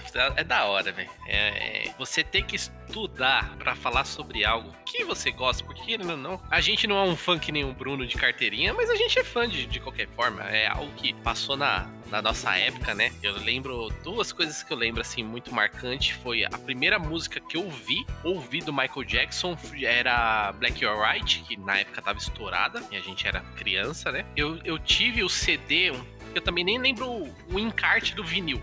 Mas era um vinil do Michael Jackson e tinha Beat It. Então a primeira música que eu ouvi muito do Michael Jackson era Beat It, porque tava nesse CD. Nesse CD não, nesse vinil com várias outras músicas. E, cara, falar disso é sensacional, filho. Eu acho que espero fazer mais sobre Michael Jackson e espero fazer outros casts que nem esse.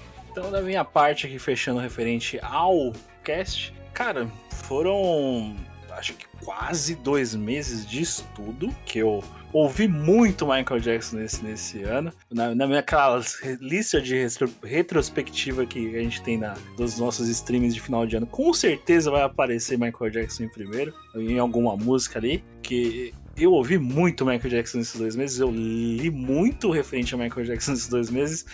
Foram dois meses, sinceramente, de, de, de puro terror psicológico. A gente tá mexendo com, a, com a fan, uma fanbase grande, enlouquecida, com todo o direito de ser, porque a gente conseguiu ver que ele realmente é um puta, puta músico, puta cara comprometido com, com o trabalho, um cara extremamente perfeccionista, como, como a gente também gosta de ser em alguns momentos aqui no podcast. Então, é, é um, foi um trabalho árduo, não vou mentir. que A gente, em algum momento ali, teve que tirar coisa dali, tirar coisa daqui para poder encaixar o- até mesmo o tom, às vezes fugindo do tom do paralelo, mas colocando nossa marca ali registrada. É, foi difícil, mas, mas saiu. É totalmente recompensador encerrar por aqui, encerrar o ano com com o Michael Jackson. Então, Max, não vamos deixar essa peteca cair, vou, vou deixar passar de novo pra você, pra você agora sim, de uma forma grandiosa como o podcast Paralelo merece.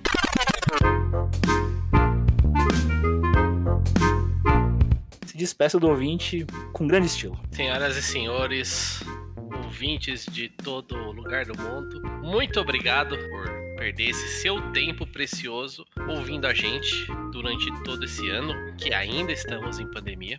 E agradecer todo mundo pelo apoio, né?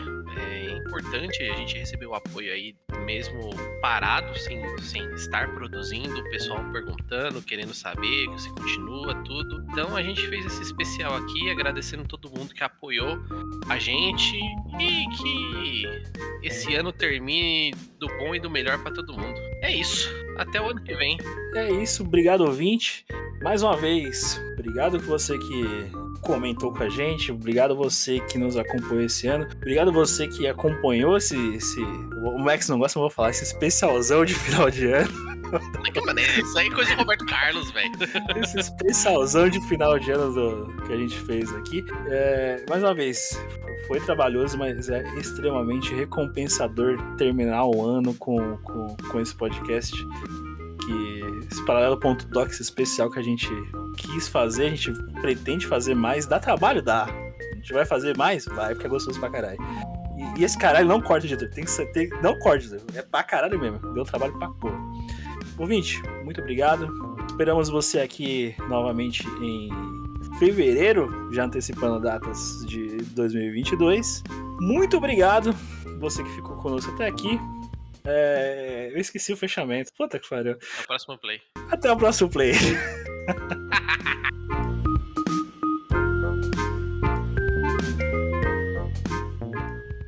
Uma parte fundamental do, do thriller é a participação do, do Vincent Prime. Prime, ó. Isso.